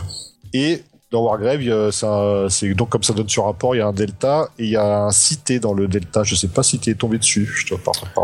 Ouais, parce que moi, en arrivant, là, je me suis assis sur un banc euh, au port justement pour reprendre mes forces avant de chercher un navire. Et en fait, je croise un prêtre qui porte la tenue des euh, vénérants de Kwon. Euh, il m'interpelle et il m'invite à son temple. Est-ce que c'est ça que tu parles, non? C'est ça. Donc en fait, c'est une cité, une petite cité dans l'État, un banc avec un temple. Oui, donc c'est un Ouais. temple de Kwon. Et euh, Euh, Avec un formidable jardin et ouais, euh, c'est ça. voilà, d'où on peut reprendre son ki, son zen, et on, on En rencontre contre- en fait le maître euh, Hardred, C'est ça, grand maître, grand maître Hardred. grand maître Hardred, ouais. On lui explique en fait qu'on détient les parchemins de Ketswin et euh, qu'on doit les remettre en main propre au temple du rocher. Et en termes de bonus, euh, dès qu'on est au temple de Kwon, on regagne un point de, de force intérieure. Ce qui est Bingo. pas, Ouais. pas négligeable. Ouais. Surtout qu'on les a explosés contre, euh, les a explosés contre l'autre boss là, contre. Ouais, ça, pareil, moi aussi, ouais, ouais. Là, c'était, euh, moi, c'était contre le, le démon dans les catacombes, là. Le dieu Nil. Ah, bah oui, bah oui. Mais tu sais, c'est marrant que tu parlé de ça tout à l'heure, parce que quand tu parlais du monstre de la couverture, bah, en fait, moi, je pensais pas du tout à cet endroit-là. Je pense à savoir de quel monstre tu parles, mais en fait, c'est ouais. pas ça, ouais. Ouais, c'est pas celui-ci. ouais. Ouais, c'est donc voilà, tu vois, c'est optionnel en fait les couvertures, c'est cool. Mm. Mm, mm. Donc voilà, il nous invite en fait à rester dans son monastère en attendant qu'il y ait un bateau qui arrive pour nous emmener vers l'île. Euh, moi j'en profite, je reste deux jours, je reprends mes forces. Enfin, on est obligé de rester deux jours pour attendre le navire. Euh, voilà, comme t'as dit, ça nous fait gagner aussi des points d'habilité et aussi de recevoir euh, une offre du, grand maître euh, Hardred. En fait, il nous offre 5 shurikens. Et bah écoute, c'est parfait, m'en voici avec 8 maintenant. Euh, le lendemain, en fait, je réfléchis à quelle décision prendre dans mon futur. Et en fait, je, pourrais soit me balader en ville, parce a les moines, en fait, qui nous parlent d'un voleur, une sorte de guilde, en fait, des assassins. Et je me dis que j'ai vraiment pas le temps de me mêler à ça. Euh, Je porte déjà les, les parchemins Ketswin sur moi. Ça serait un peu, euh, ça serait pas sage du tout de s'occuper de ce genre de choses. Sont des tâches pour d'autres guerriers. Donc je trouve que le plus sage pour moi, c'est de rester sur place et d'attendre l'arrivée du bateau. Le maître vient m'accueillir un matin euh, pour m'annoncer l'arrivée du navire, et euh, mais je sens quelque chose de différent en lui. Je décide de prendre une position de défense tout de suite. Et là, bien sûr, le maître s'aperçoit que je, doute de sa présence. Il retire son kimono pour révéler être l'un des assassins. Donc je pense que c'est l'un des assassins donc me parlaient euh, les moines qui est dans une des, des guildes de la ville. Il me lance tout de suite un poignard. Ah, je me dis que c'est chaud, là je le sens mal. Donc c'est là où je fais appel au, au dieu Kwon. Et voilà, comme promis, le dieu vient à mon secours et il me protège en créant une sphère de protection. Ce qui fait rebondir la lame empoisonnée. Euh, enfin, je me rends compte en fait que non seulement c'était l'âme, elle était empoisonnée, voilà, de cet assassin.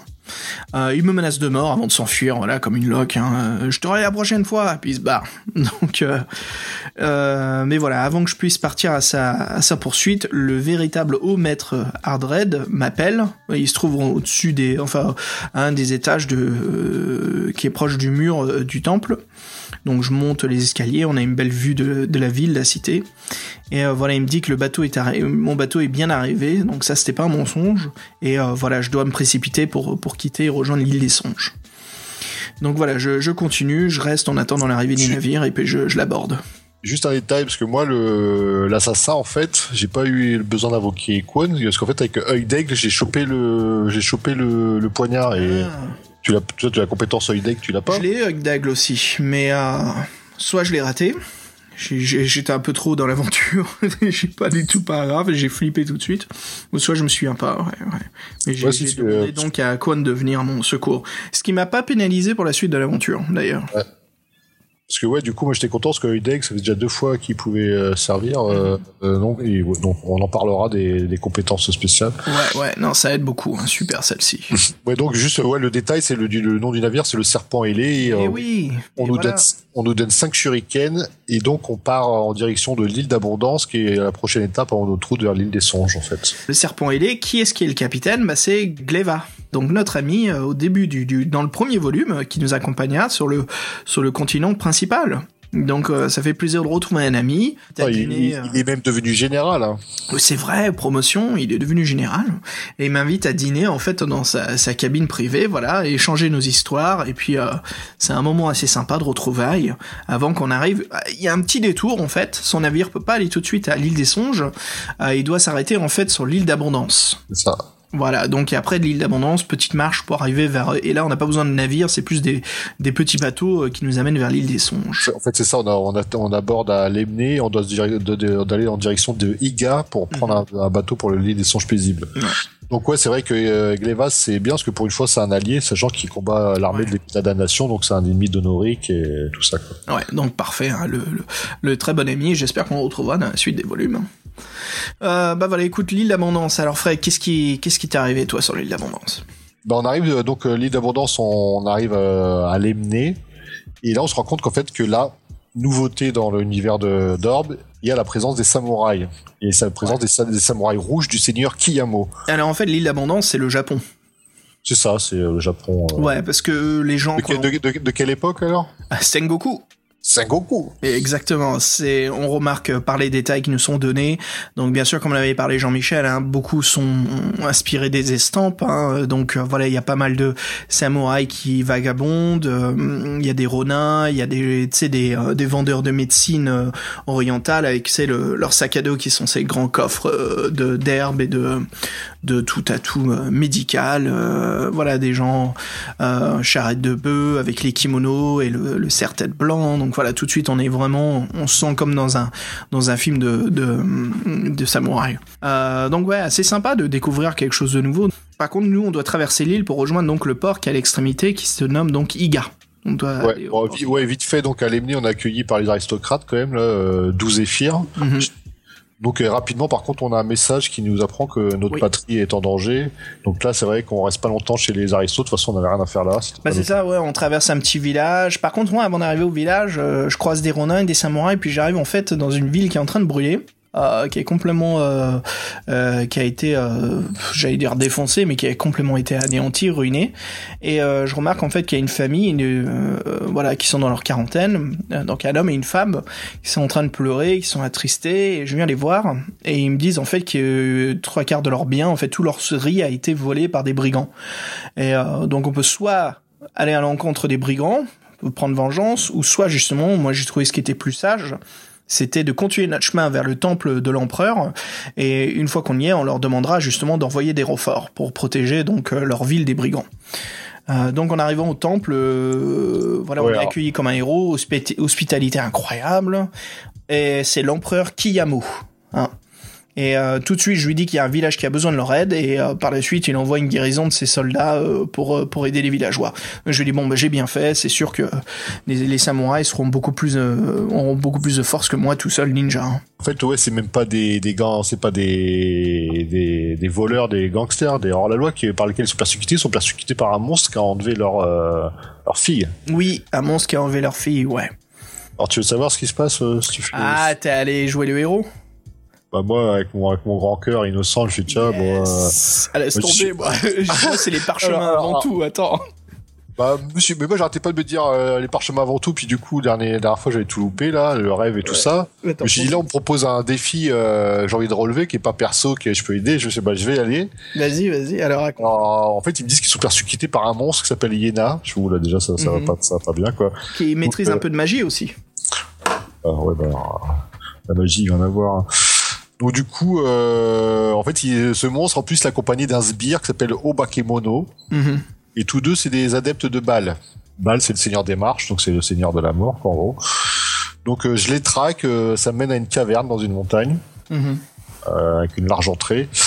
Et en fait, je vois que je vois, euh, je vois le premier, qui s'appelle euh, Obakemono. Et en fait, c'est un, c'est comme un lézard humanoïde euh, gigantesque avec une grosse massue à pointe. Donc, la brute. On se croire dans Diablo. Attends, mais le truc, attends, le truc.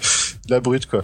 Donc le truc, je me dis, ah, je suis un assassin, c'est une grosse brute, euh, je, vais, je vais faire un, un assassinat, quoi. Un backstab, pas un backstab. Donc je me rapproche silencieusement, je lui grimpe dessus, je lui garotte avec une corde, je lui mets tout mon cœur. Rien. Le Quoi mec, euh, rien. Le mec, euh, ça lui fait rien, quoi. Alors du coup, je me barre. Il me poursuit même pas, le machin. Tellement il est, euh, il est stupide, quoi. Ah, tu te mets dans des, des, des histoires pas possibles, toi. Ouais, ouais, déjà le truc, tu, dis, euh, tu te dis, euh, le truc, je viens de le garrotter à coup de corde à la gorge, euh, le truc, il a, Rien. il a pas bougé. Ouais, Bon, je, bon, ah, je fais bon.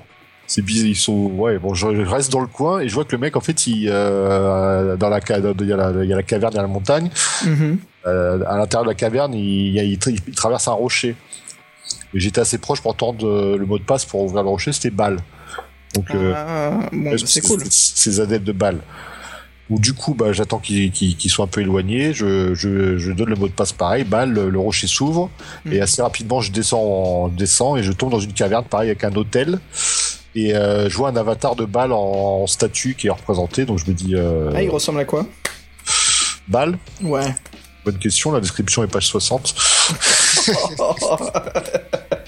Bah, je sais pas, Bal, euh, dans, la mythologie, euh, c'est mélangé au feu et euh, monstruosité, il doit pas être sympa, quoi. non, pas du Ça, ça c'est euh, c'est la bestialité, c'est un- c'est un- vraiment un- le, le- le démon des bassesses et des instincts euh, malveillants, quoi. Ah, donc maintenant tu te le représentes comme tu veux, c'est encore plus sympa. Et là, donc, en plus de la statue, bah, je vois les, les filles des villageois, les vierges effarouchées, euh, prêtes au sacrifice, parce que l'hôtel a l'air d'avoir déjà servi. Bon, j'en vois pas qu'ils sont mortes, mais je les vois, euh, je les vois, quoi. Et en fait, le fameux hyéna, bah, c'est un reptile de 6 mètres de long, et sa tête, on dirait un, un métalleux avec les cheveux sales euh, dégueulasse. Il a une tête de métalleux à cheveux longs dégueulasse avec un corps de 6 mètres. Euh, il est vraiment pas beau. hein. Euh, Le truc, déjà, euh, au bakemono, il faisait peur, mais lui, euh, il est carrément malsain. Euh, là, on me propose pas mal de choses. Est-ce que vous avez, euh, est-ce que vous avez ci, est-ce que vous avez ça? Euh, J'ai pas retenu tout, mais en gros, l'épée de ça. Ouais, l'épée dansante, la poudre que, éclair. ouais, non pas la poudre éclair. Est-ce que vous avez la technique de Kwon Merde, t'as rien de tout ça, toi. Ou est-ce que vous avez peut-être les trucs empoisonnés? Ouais, est-ce que, que vous avez flèches empoisonnées? J'ai rien de tout ça. Mince. Et bah du coup, bah, bah si à bout d'un moment, si tu vas les combattre, euh, ils t'éclatent. Hein, donc, euh, Aïe, aïe, aïe. Ouais, il faut quelque chose pour te En fait, en fait, ouais, si t'as rien, t'es, mort, t'es mort. Quoi. Aïe, aïe, aïe. t'es mort. Quoi. Donc après, du coup, j'ai fait comme toi. euh, je fais bon, euh, j'avais noté le, le carrefour, donc euh, je suis retourné au palais. Je fais, eh, euh, ça pue là-bas. euh, les villageois et leurs euh, leurs filles ont été enlevées. Ce serait bien d'aller les aider. Mhm. Et donc euh, là, ouais, c'est le palais de Kiemono. Et là-bas, on rencontre, euh, on rencontre quelqu'un de nouveau qui s'appelle euh, Onikaba, qui est un guerrier en robe blanche et euh, sa particularité, c'est qu'il a deux longues épées. Hmm. Je sais pas si tu te souviens de lui, bah, c'est un espèce de prince en fait. euh. Ah, sympa. Non, non, non, je l'ai pas rencontré, lui. C'était dans Ouais. le, le, le temple? Bah, le... Ouais, bah là, le temple où tu euh, Ah. parlais de Kiyomo. Non, moi, je me souviens pas. Ok. Ouais, c'est juste pour dire. Bah, je pense que vu comment ils nous l'ont décrit, euh, Peut-être qu'on le reverra, ouais. par, par la suite. Ouais. Je sais qu'il y a, il y a Gorobei, en fait, qui nous attend. euh, au palais, en fait. C'est ça. Et en fait, la, la grosse nouvelle, ouais, c'est qu'on a Gorobai, notre premier adversaire, euh, notre training partner, on, l'a, on le retrouve. Donc, euh, par contre, on est content de le retrouver, mais c'est pour des mauvaises nouvelles. Voilà, c'est pour des nouvelles nouvelles. Alors, ce qu'on fait avant tout, c'est euh, on confie tout de suite. Bon, comme on apprend les, on va commencer par les mauvaises nouvelles, Fred. Donc, qu'est-ce qu'on nous apprend? On apprend en fait qu'il y a, euh, en fait, y a un seigneur de guerre qui s'appelle Jikiyu.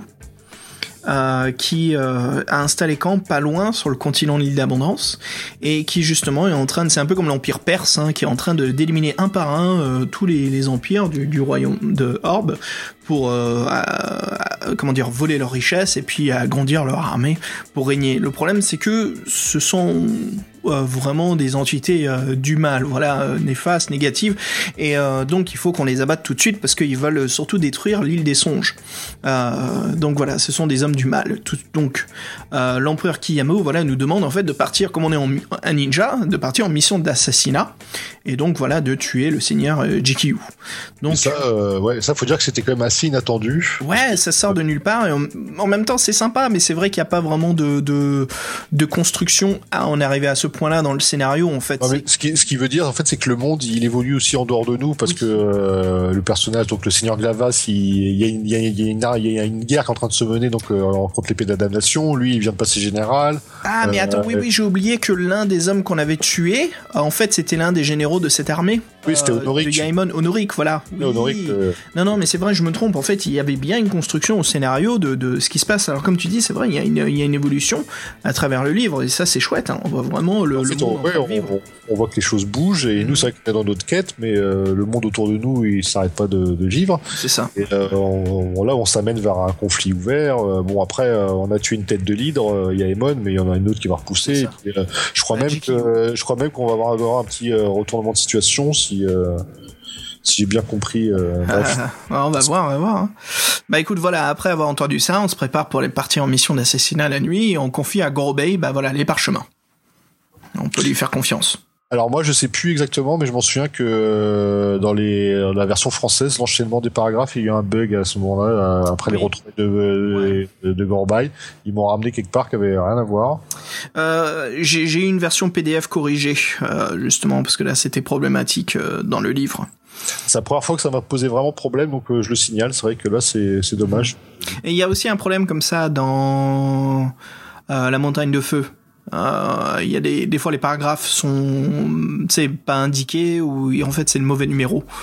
Donc c'est un peu difficile en fait parce qu'on se retrouve à fouiller pour se dire est-ce que ça c'est la suite, est-ce que ça c'est la suite? Et donc quand on était euh, quand on était gamin, moi c'était un peu difficile. Il y a pas internet donc euh, t'es obligé de discuter Ah ouais, ouais, avec les autres potes ouais. à la cour de récré. euh, ouais, tu sais ce qui se passe. Oh putain, faut que t'aies un mec qui est lui-même. Bah c'est ça et en fait qui sait? Qui sait la, la comment réparer euh, tu sais la rectification de, de de la correction donc encore une fois euh, beau travail à nos auditeurs hein, qui euh, qui s'occupent justement de la, de la traduction et réécriture et réajustement euh, et puis amplification de beaucoup plus de choses dans les livres dont vous êtes le héros D'où la nouvelle saga en fait des livres de sorcellerie de Steve Jackson. Euh, donc voilà, Euh, on infiltre le camp Fred. C'est parti. Ouais. le camp armé de JKU. Yes. Euh, écoute, moi de mon côté, j'infiltre le camp avec euh, une petite distraction en lançant un bout de charbon dans un brasier. Voilà, ce qui ça. attire l'attention des soldats. On va dire juste pour le cadre, il y a une sentinelle tous les 50 mètres. C'est ça. Bah, Qu'est-ce qu'on fait Euh, bah, On en élimine une déjà, qui euh, se rapproche de la tente principale, où on pense qu'il y a le seigneur de guerre. Donc euh, je sors mon garrot, hop, allez, on en tue un, discrètement. Je coupe un trou à travers la toile de mon Ouais, côté, pour mieux observer la scène à l'intérieur. On porte son équipement aussi. On le garotte et on le, Oui. on se déguise euh, avec ce, on se déguise. On se déguise en soldat, ouais. Et qu'est-ce que je vois à travers le trou? Je vois GKU qui est accompagné par l'un de ses stratégistes, Akira. Voilà, donc ils sont en train de préparer le plan de bataille. Alors moi je décide d'attendre un moment pour euh, améliorer ma situation. Peut-être qu'Akira quittera la tente. Et euh, voilà, je pourrais m'occuper de, de. Mais pendant ma patience, euh, je vois que le visage de GKU est en train de se déformer. Il y a un sort de brouillard maléfique. Alors, ce que je veux dire par maléfique, c'est un sort de brouillard euh, euh, qui est en train de modifier son visage, qui est en train de lui donner un sort de sourire néfaste, tu sais, des formes euh, assez immondes, euh, et quelque chose qui est en train de se passer. Et euh, je me dis, en fait, voilà, il est en train de se transformer en, en être maléfique, c'est un sort de démon. En fait, il y a quelque chose de trop petit pour être dans cette enveloppe. Ouais. Donc qu'est-ce que je fais? Bah je, je rentre dans la tente en sautant et euh, bah tiens je rentre dans la tente comme euh, comment ça s'appelle? En Russie tu sais quand ils font la fête ils disent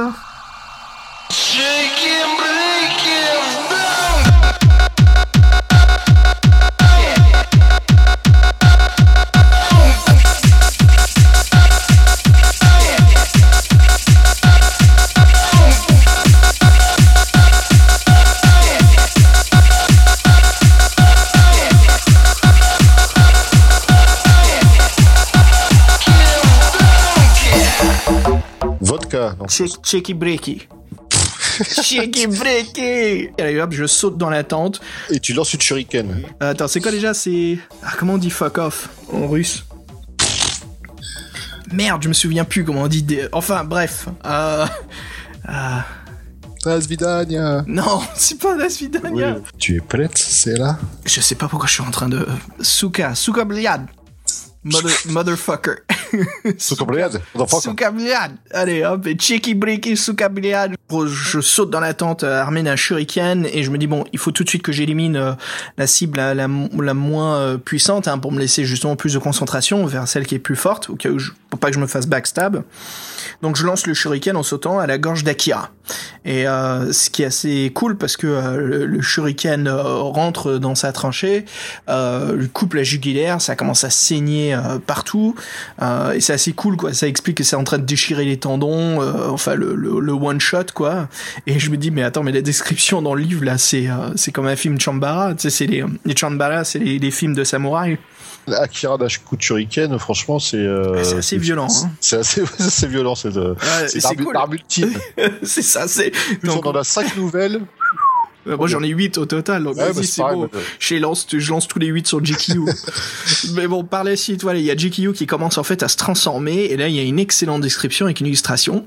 Euh, est en train de se transformer dans sa forme de démon. Comme tu dis, son corps ne peut plus tenir. On voit une énorme bouche euh, avec des yeux rouges et le, le, le sourire parcourt d'un bout de l'oreille à l'autre. Euh, il y a quasiment pas de lèvres, c'est des dents. Il y a trois rangées de dents comme des requins quoi. Il n'a pas de cou non plus. Il n'a pas de cou, ouais, voilà, c'est la, la masse, la tête sur les, sur, tout de suite sur les épaules. Euh, en fait, il me fait penser à une version euh, démoniaque de The Thing, tu sais, de des, des quatre fantastiques. Ah ouais, ouais c'est ça. La chose, ouais. C'est ça, ouais, c'est Euh, un peu plus bouffi et, euh, et dégueu, si c'est Ouais, possible. plus dégueu parce qu'ils disent aussi qu'il y a une, une- une- une puanteur qui émène et euh, la déformation c'est comme une peau de dinosaure. Page 294 d'illustration. Merci Fred. Non, très bien, très bien. je, suis au taquet.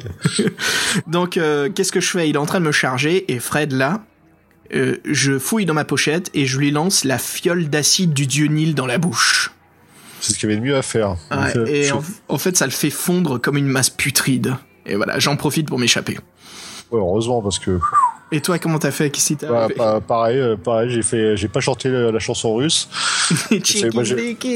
Moi, j'ai fait tada, shuriken dans Akira, les entrailles.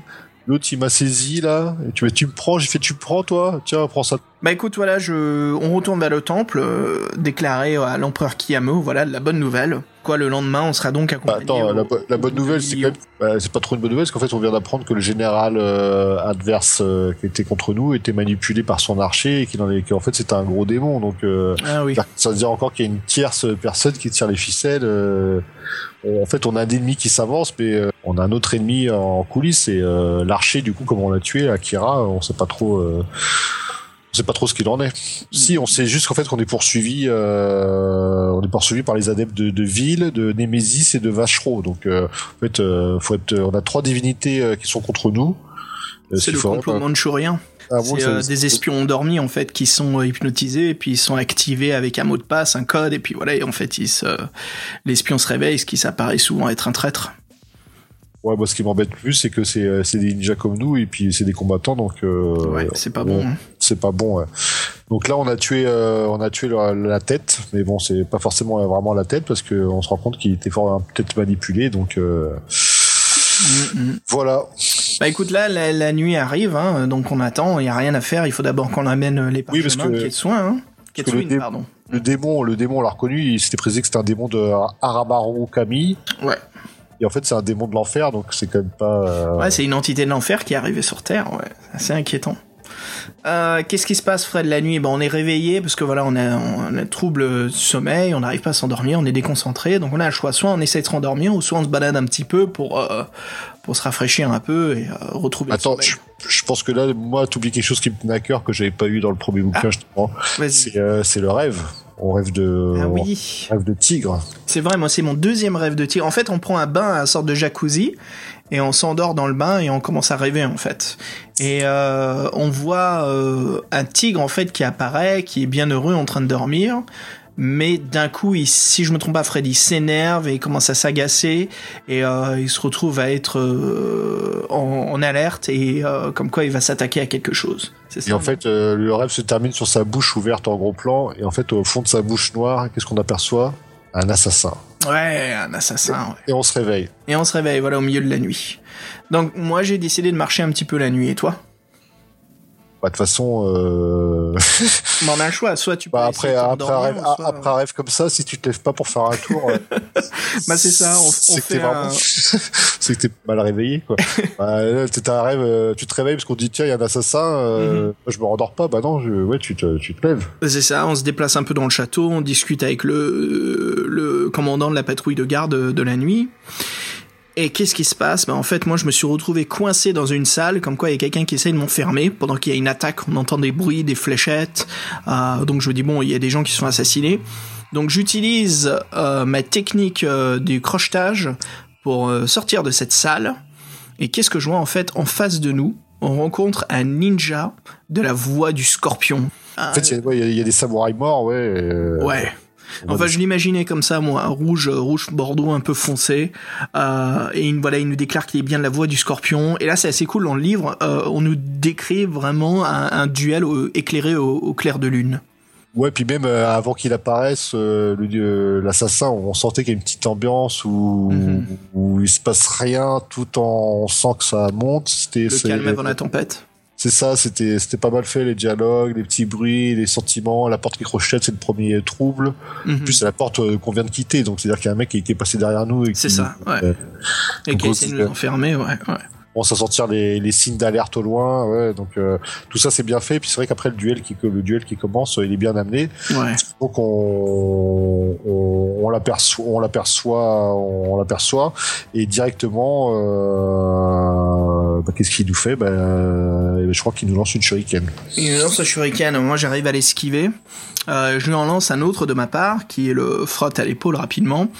Et euh, j'en lance un deuxième qui lui fait un peu plus de dégâts. Par contre, lui, il charge vers moi avec son sabre.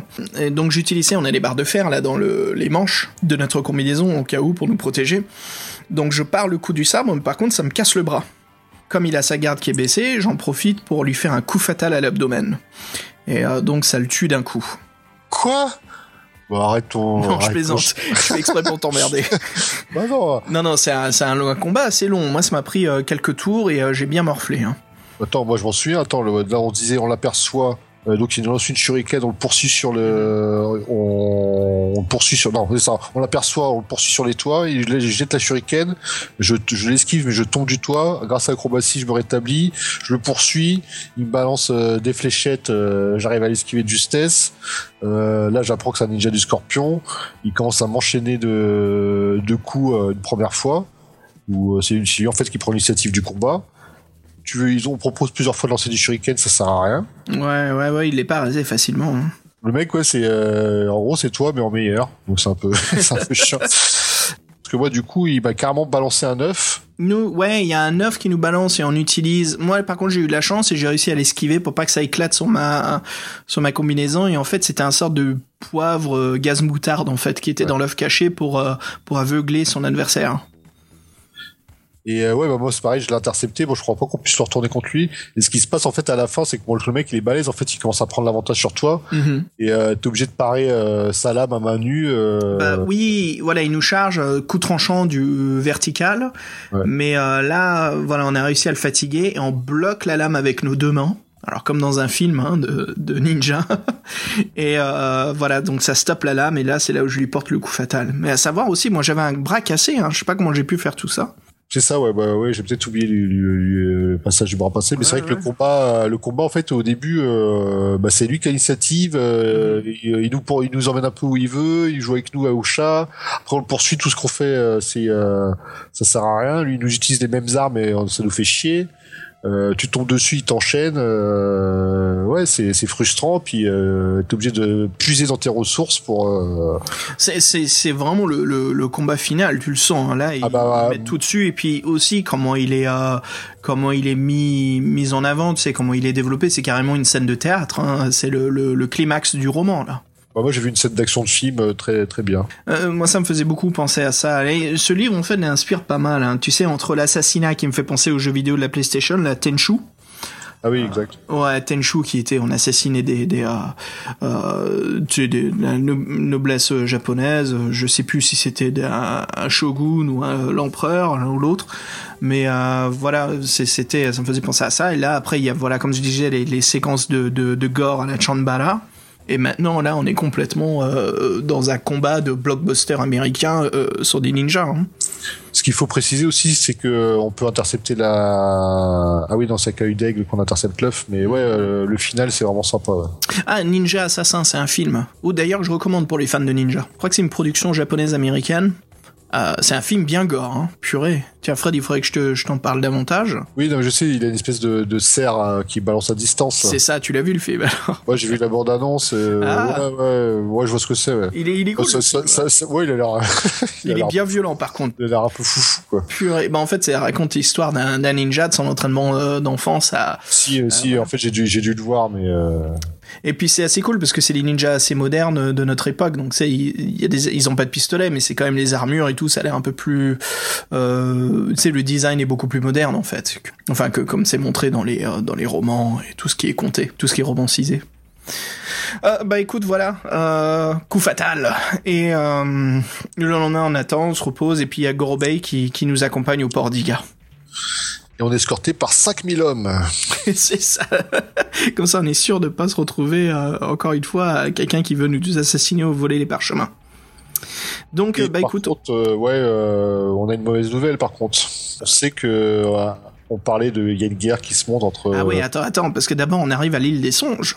Oui, c'est- là-bas qu'on apprend ça. Voilà, voilà. Donc voilà, j'aime bien la description, comme quoi le navire touche le sable des plages de l'île. Euh, on voit qu'il fait beau, on rencontre l'un de nos maîtres. On a un grand festin qui a lieu. Il y a des enfants qui jouent, les hommes et les femmes, les couples et tout le monde qui vient de l'île, les moines.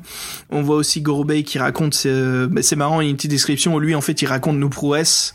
Aux, aux femmes qui viennent le voir, euh, une sorte de façon de draguer en parlant de nous. Et euh, puis qu'est-ce qui se passe? Bah, Le lendemain, il y a l'un de nos maîtres qui vient nous dire que GQ n'est pas mort, mais il s'est régénéré. Et avant de nous envoyer en mission d'assassinat, il va nous confier un grand secret. Qui sont nos parents? Et il y a Honoric aussi qui est, qui est vivant en fin de C'est ça, du, du premier volume en fait. Donc hélas. Par contre, j'aime bien, c'est, on sait, faudra lire le troisième volume pour savoir quel est le secret. Donc ça me fait penser à une fin un peu à la Star Wars. C'est comme euh, l'Empire contre-attaque où euh, t'as envie de savoir ce qui va se passer, mais non, fin du film. Alors moi j'ai marqué révélation sur parents, mais je me souviens pas. bah non, on ne sait pas. Il faut lire le troisième volume pour qu'on sache. Ah c'est ça, on nous dit, on... c'est ça, c'est ça le Ah, climax. mais c'est ça, je te dis, c'est une excellente fin, quoi. C'est, je vais te dire qui sont tes parents. Et boum, Ah, paragraphe. Super, non? Quelle, quelle excellente fin. Euh, à la fin du premier, on était en pleine action. Celui-ci, on est en pleine révélation. ouais, Pleine révélation, c'est parfait. Magnifique travail euh, des écrivains. Super. Là, euh, Marc et Jamie, bravo. Vraiment excellent ce deuxième volume. Quelle aventure incroyable. Je peux te dire, les- entre les grottes euh, des, euh, des, euh, des gobelins, toi qui allais vi- visiter le pays des elfes, mon dieu, qu'est-ce qu'on a fait pas mal de choses assez différentes l'un de l'autre. Hein.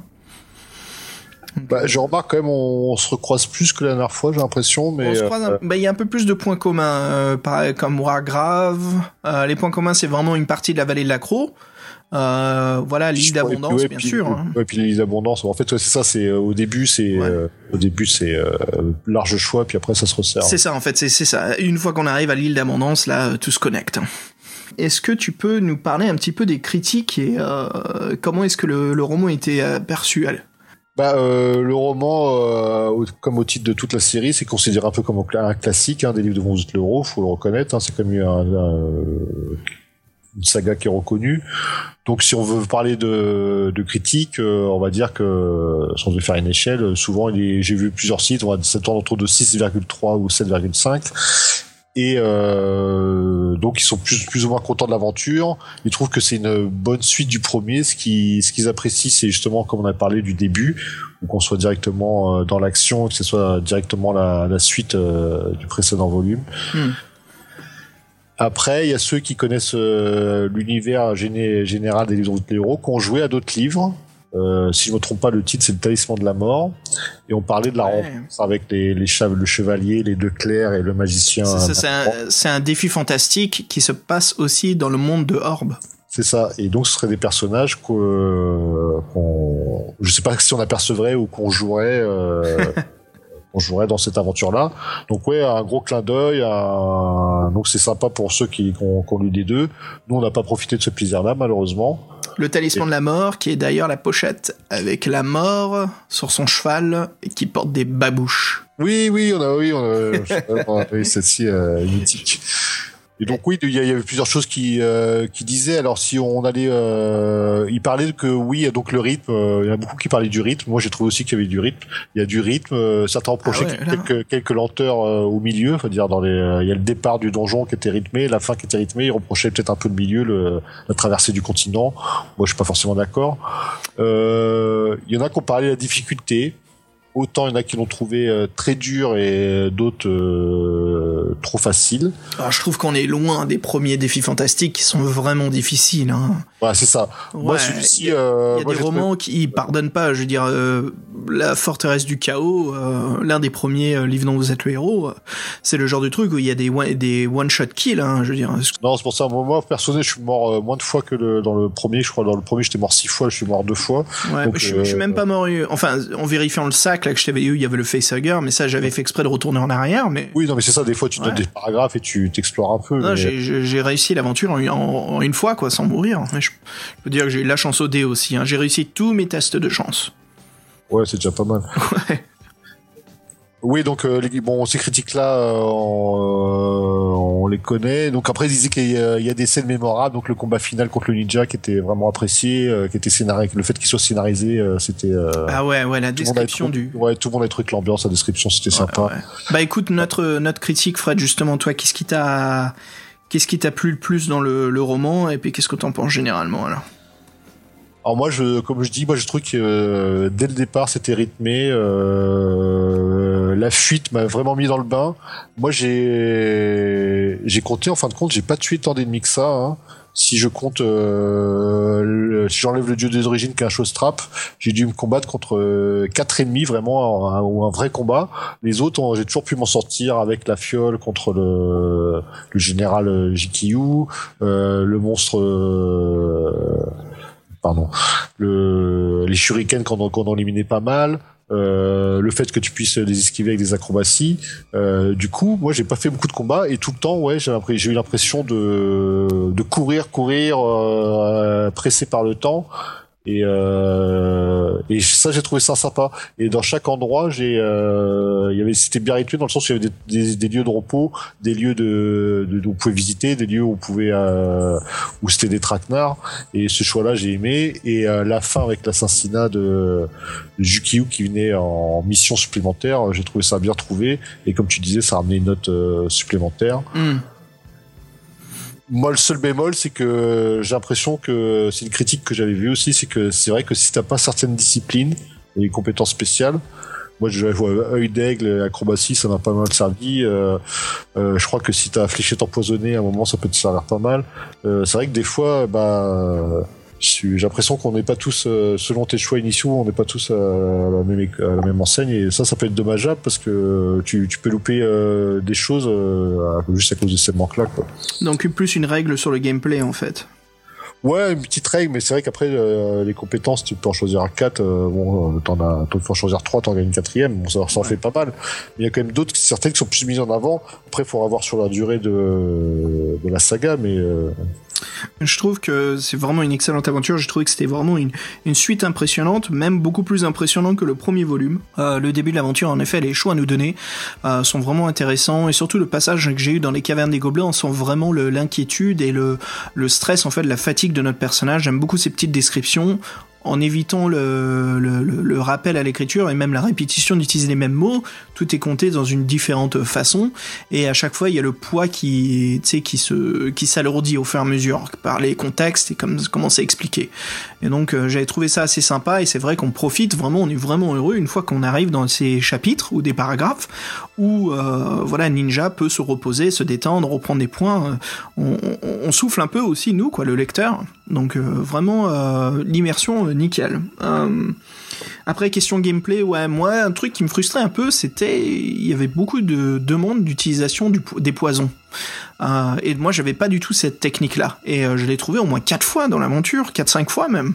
Et je dis bon merde c'est vraiment le talent qu'il fallait pour ce deuxième volume. Bah ouais, bah, je m'en souviens pas qu'on m'ait proposé, mais euh, c'est possible Ouais. une ou deux fois, et peut-être dans ton périple, peut-être Ouais. encore plus, ouais. Et 4 ouais, 5 ça, fois au moins moi dans la, la- la- le cheminement que j'ai pris c'était incroyable mais en même temps ça va je veux dire c'est un choix à prendre mais c'est frustrant au bout de la quatrième fois tu te dis merde encore une fois je vais pas pouvoir faire ça j'espère que je vais pas mourir euh, aussi ce que j'ai aimé c'est question de difficulté voilà même si on n'avait pas le le- l'item ou la connaissance on pouvait continuer l'aventure c'était pas tout de suite fatal Euh, vraiment intéressant et un petit détail qui m'a bien plu ça me faisait penser beaucoup à Ardent donc une autre série c'est que quand on arrive à la fin du livre donc là où il y a beaucoup plus de romancisation, de, narration. On est beaucoup plus dans comme si on lisait une, fiction de base. Hein. Les paragraphes font 3-4 pages. Euh, on n'est plus dans le petit paragraphe de 5 à 10 lignes. Et donc on est vraiment en train de lire une histoire. Donc c'est vrai, je sais qu'il y a des joueurs qui veulent continuer à choisir leur lancer, mais moi je trouve ça sympa parce qu'on est en train de nous compter, en train de nous construire en fait le monde de Orb. Et euh, j'ai trouvé ça vraiment chouette. Donc euh, on arrive, j'ai eu cinq ou six paragraphes en fait, où c'était pas des paragraphes, voilà cinq ou six entrées qui étaient plus des euh, bah, 3-4 pages. Donc ça faisait vraiment plaisir, c'était assez chouette. Donc moi, c'était vraiment une excellente expérience et j'aime beaucoup cette fin qui coupe juste avant la révélation de nos parents. Cette façon de dire que attention, il y a le danger qui arrive, il faut se préparer. Et donc ça, déjà, c'est en train de, en tant que lecteur, c'est en train de t'exciter. Tu dis super, le troisième volume, ça va être excellent. Et puis juste avant cela, on dit mais attends, je vais te révéler quelque chose d'important. Et là, je me dis bon bah c'est parfait. Ils finissent en beauté. Et un autre livre que je me souviens qui avait fini en beauté, c'était le deuxième volume euh, d'une autre saga, donc euh, Loup solitaire, où euh, il y avait une attaque sur la plage à la fin, et en fait le premier et le deuxième volume se suivent parfaitement. Euh, c'est vraiment euh, la fuite du mal, et à la fin la grande bataille. Et là ça me faisait penser à ça, donc sauf que voilà, construit d'une autre façon, mais c'était euh, l'assassinat de, de, de cette représentation du mal, et puis après la fuite pour ramener les parchemins, et tu dis, bah sans problème la suite.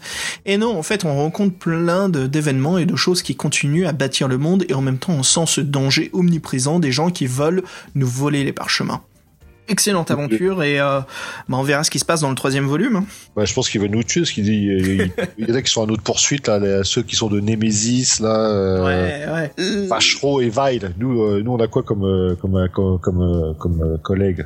Bah, le grand seigneur Les. Kiya- Kiyamo Kiyamo, voilà. Moi j'ai Ouais, la, tec- j'ai la botte secrète, toi je sais que tu l'as pas, donc tant pis pour toi. hein. Moi, par contre, j'ai récupéré une dague de cristal. Pour l'instant, ça m'a servi à rien. mais- Fred aussi, on est renommé. Nous nous appelons plus Ninja, mais on sera connu sous le fléau de l'injustice. Ouais, euh, un peu pompeux, mais ça, ça peut le faire. Il nous donne un vrai fléau ou pas? Non, non, c'est notre nouveau nom, le fléau de l'injustice. Alors je sais pas, peut-être que ça sonne mieux en anglais, il faut voir. Ouais, je pense que euh, c'est euh, ouais. Ouais, c'est un peu plus long. ça donne quoi en anglais Fléau de l'injustice euh, Euh, le FI euh, Euh, non, bah voilà, écoute, excellente lecture. Donc, par contre, quand est-ce qu'on lira le troisième volume? Bah, on va faire une petite pause dans l'univers de la Voix du Tigre. Voilà, sur le podcast, ceux qui nous écoutent depuis un moment, vous savez qu'on qu'on entame euh, des sagas, mais on aime bien faire des pauses et on y retourne un peu plus tard, comme on a fait sur Sorcellerie. Euh, le troisième volume de Sorcellerie sera aussi à prévoir, ça viendra, mais on aime bien sauter un peu partout. Aussi, ça nous permet avec Fred de se rafraîchir et de pas trop être focalisé sur un univers pour mieux voir euh, comment il est construit. Et quand on retourne dedans, c'est aussi une nouvelle expérience et on voit des choses qu'on n'avait pas aperçues la première fois. Donc Fred, voilà, petite pause sur la voie du tigre. Et pour notre prochain livre, qu'est-ce qu'on prépare pour ceux qui veulent lire à l'avance? Pour ceux qui veulent lire à l'avance, bah, c'est rendez-vous avec la M-O-R-T. C'est ça, rendez-vous avec la mort. Alors là, c'est parfait parce que c'est l'époque des blockbusters, des, des, des films de super-héros. Alors là, euh, autant qu'on enregistre le podcast, euh, le nouveau Captain America euh, Civil War vient de sortir au cinéma. On est à fond dans la saga des super-héros.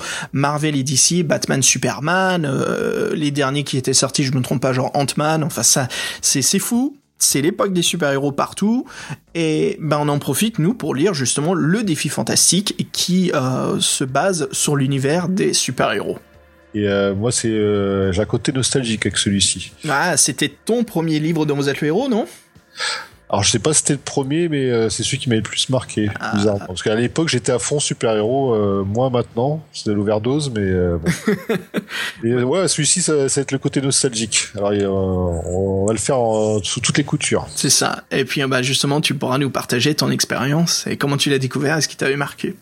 Donc voilà. Mais avant cela, voilà, le prochain épisode sera le spécial euh, pop culture euh, sur la saga des jeux Nintendo. Et puis voilà, on se retrouvera pour un nouvel épisode sur un livre dont vous êtes le héros. Voilà. Auditeurs, sur ce, on vous quitte sur un morceau de Jupiter 8 qui s'appelle donc Ring of Destiny pour voilà finir notre première saga sur la voie du tigre. Fred, sur ce, je te dis ninja. Et Ninja on disparaît pendant un petit moment avant de se retrouver euh, bien plus tard dans la voie du tigre. Et en pleine forme et affûté. Exactement. Allez, sur ce, je te dis à très bientôt, mec, et bonne soirée, chers auditeurs. Ciao Salut tout le monde.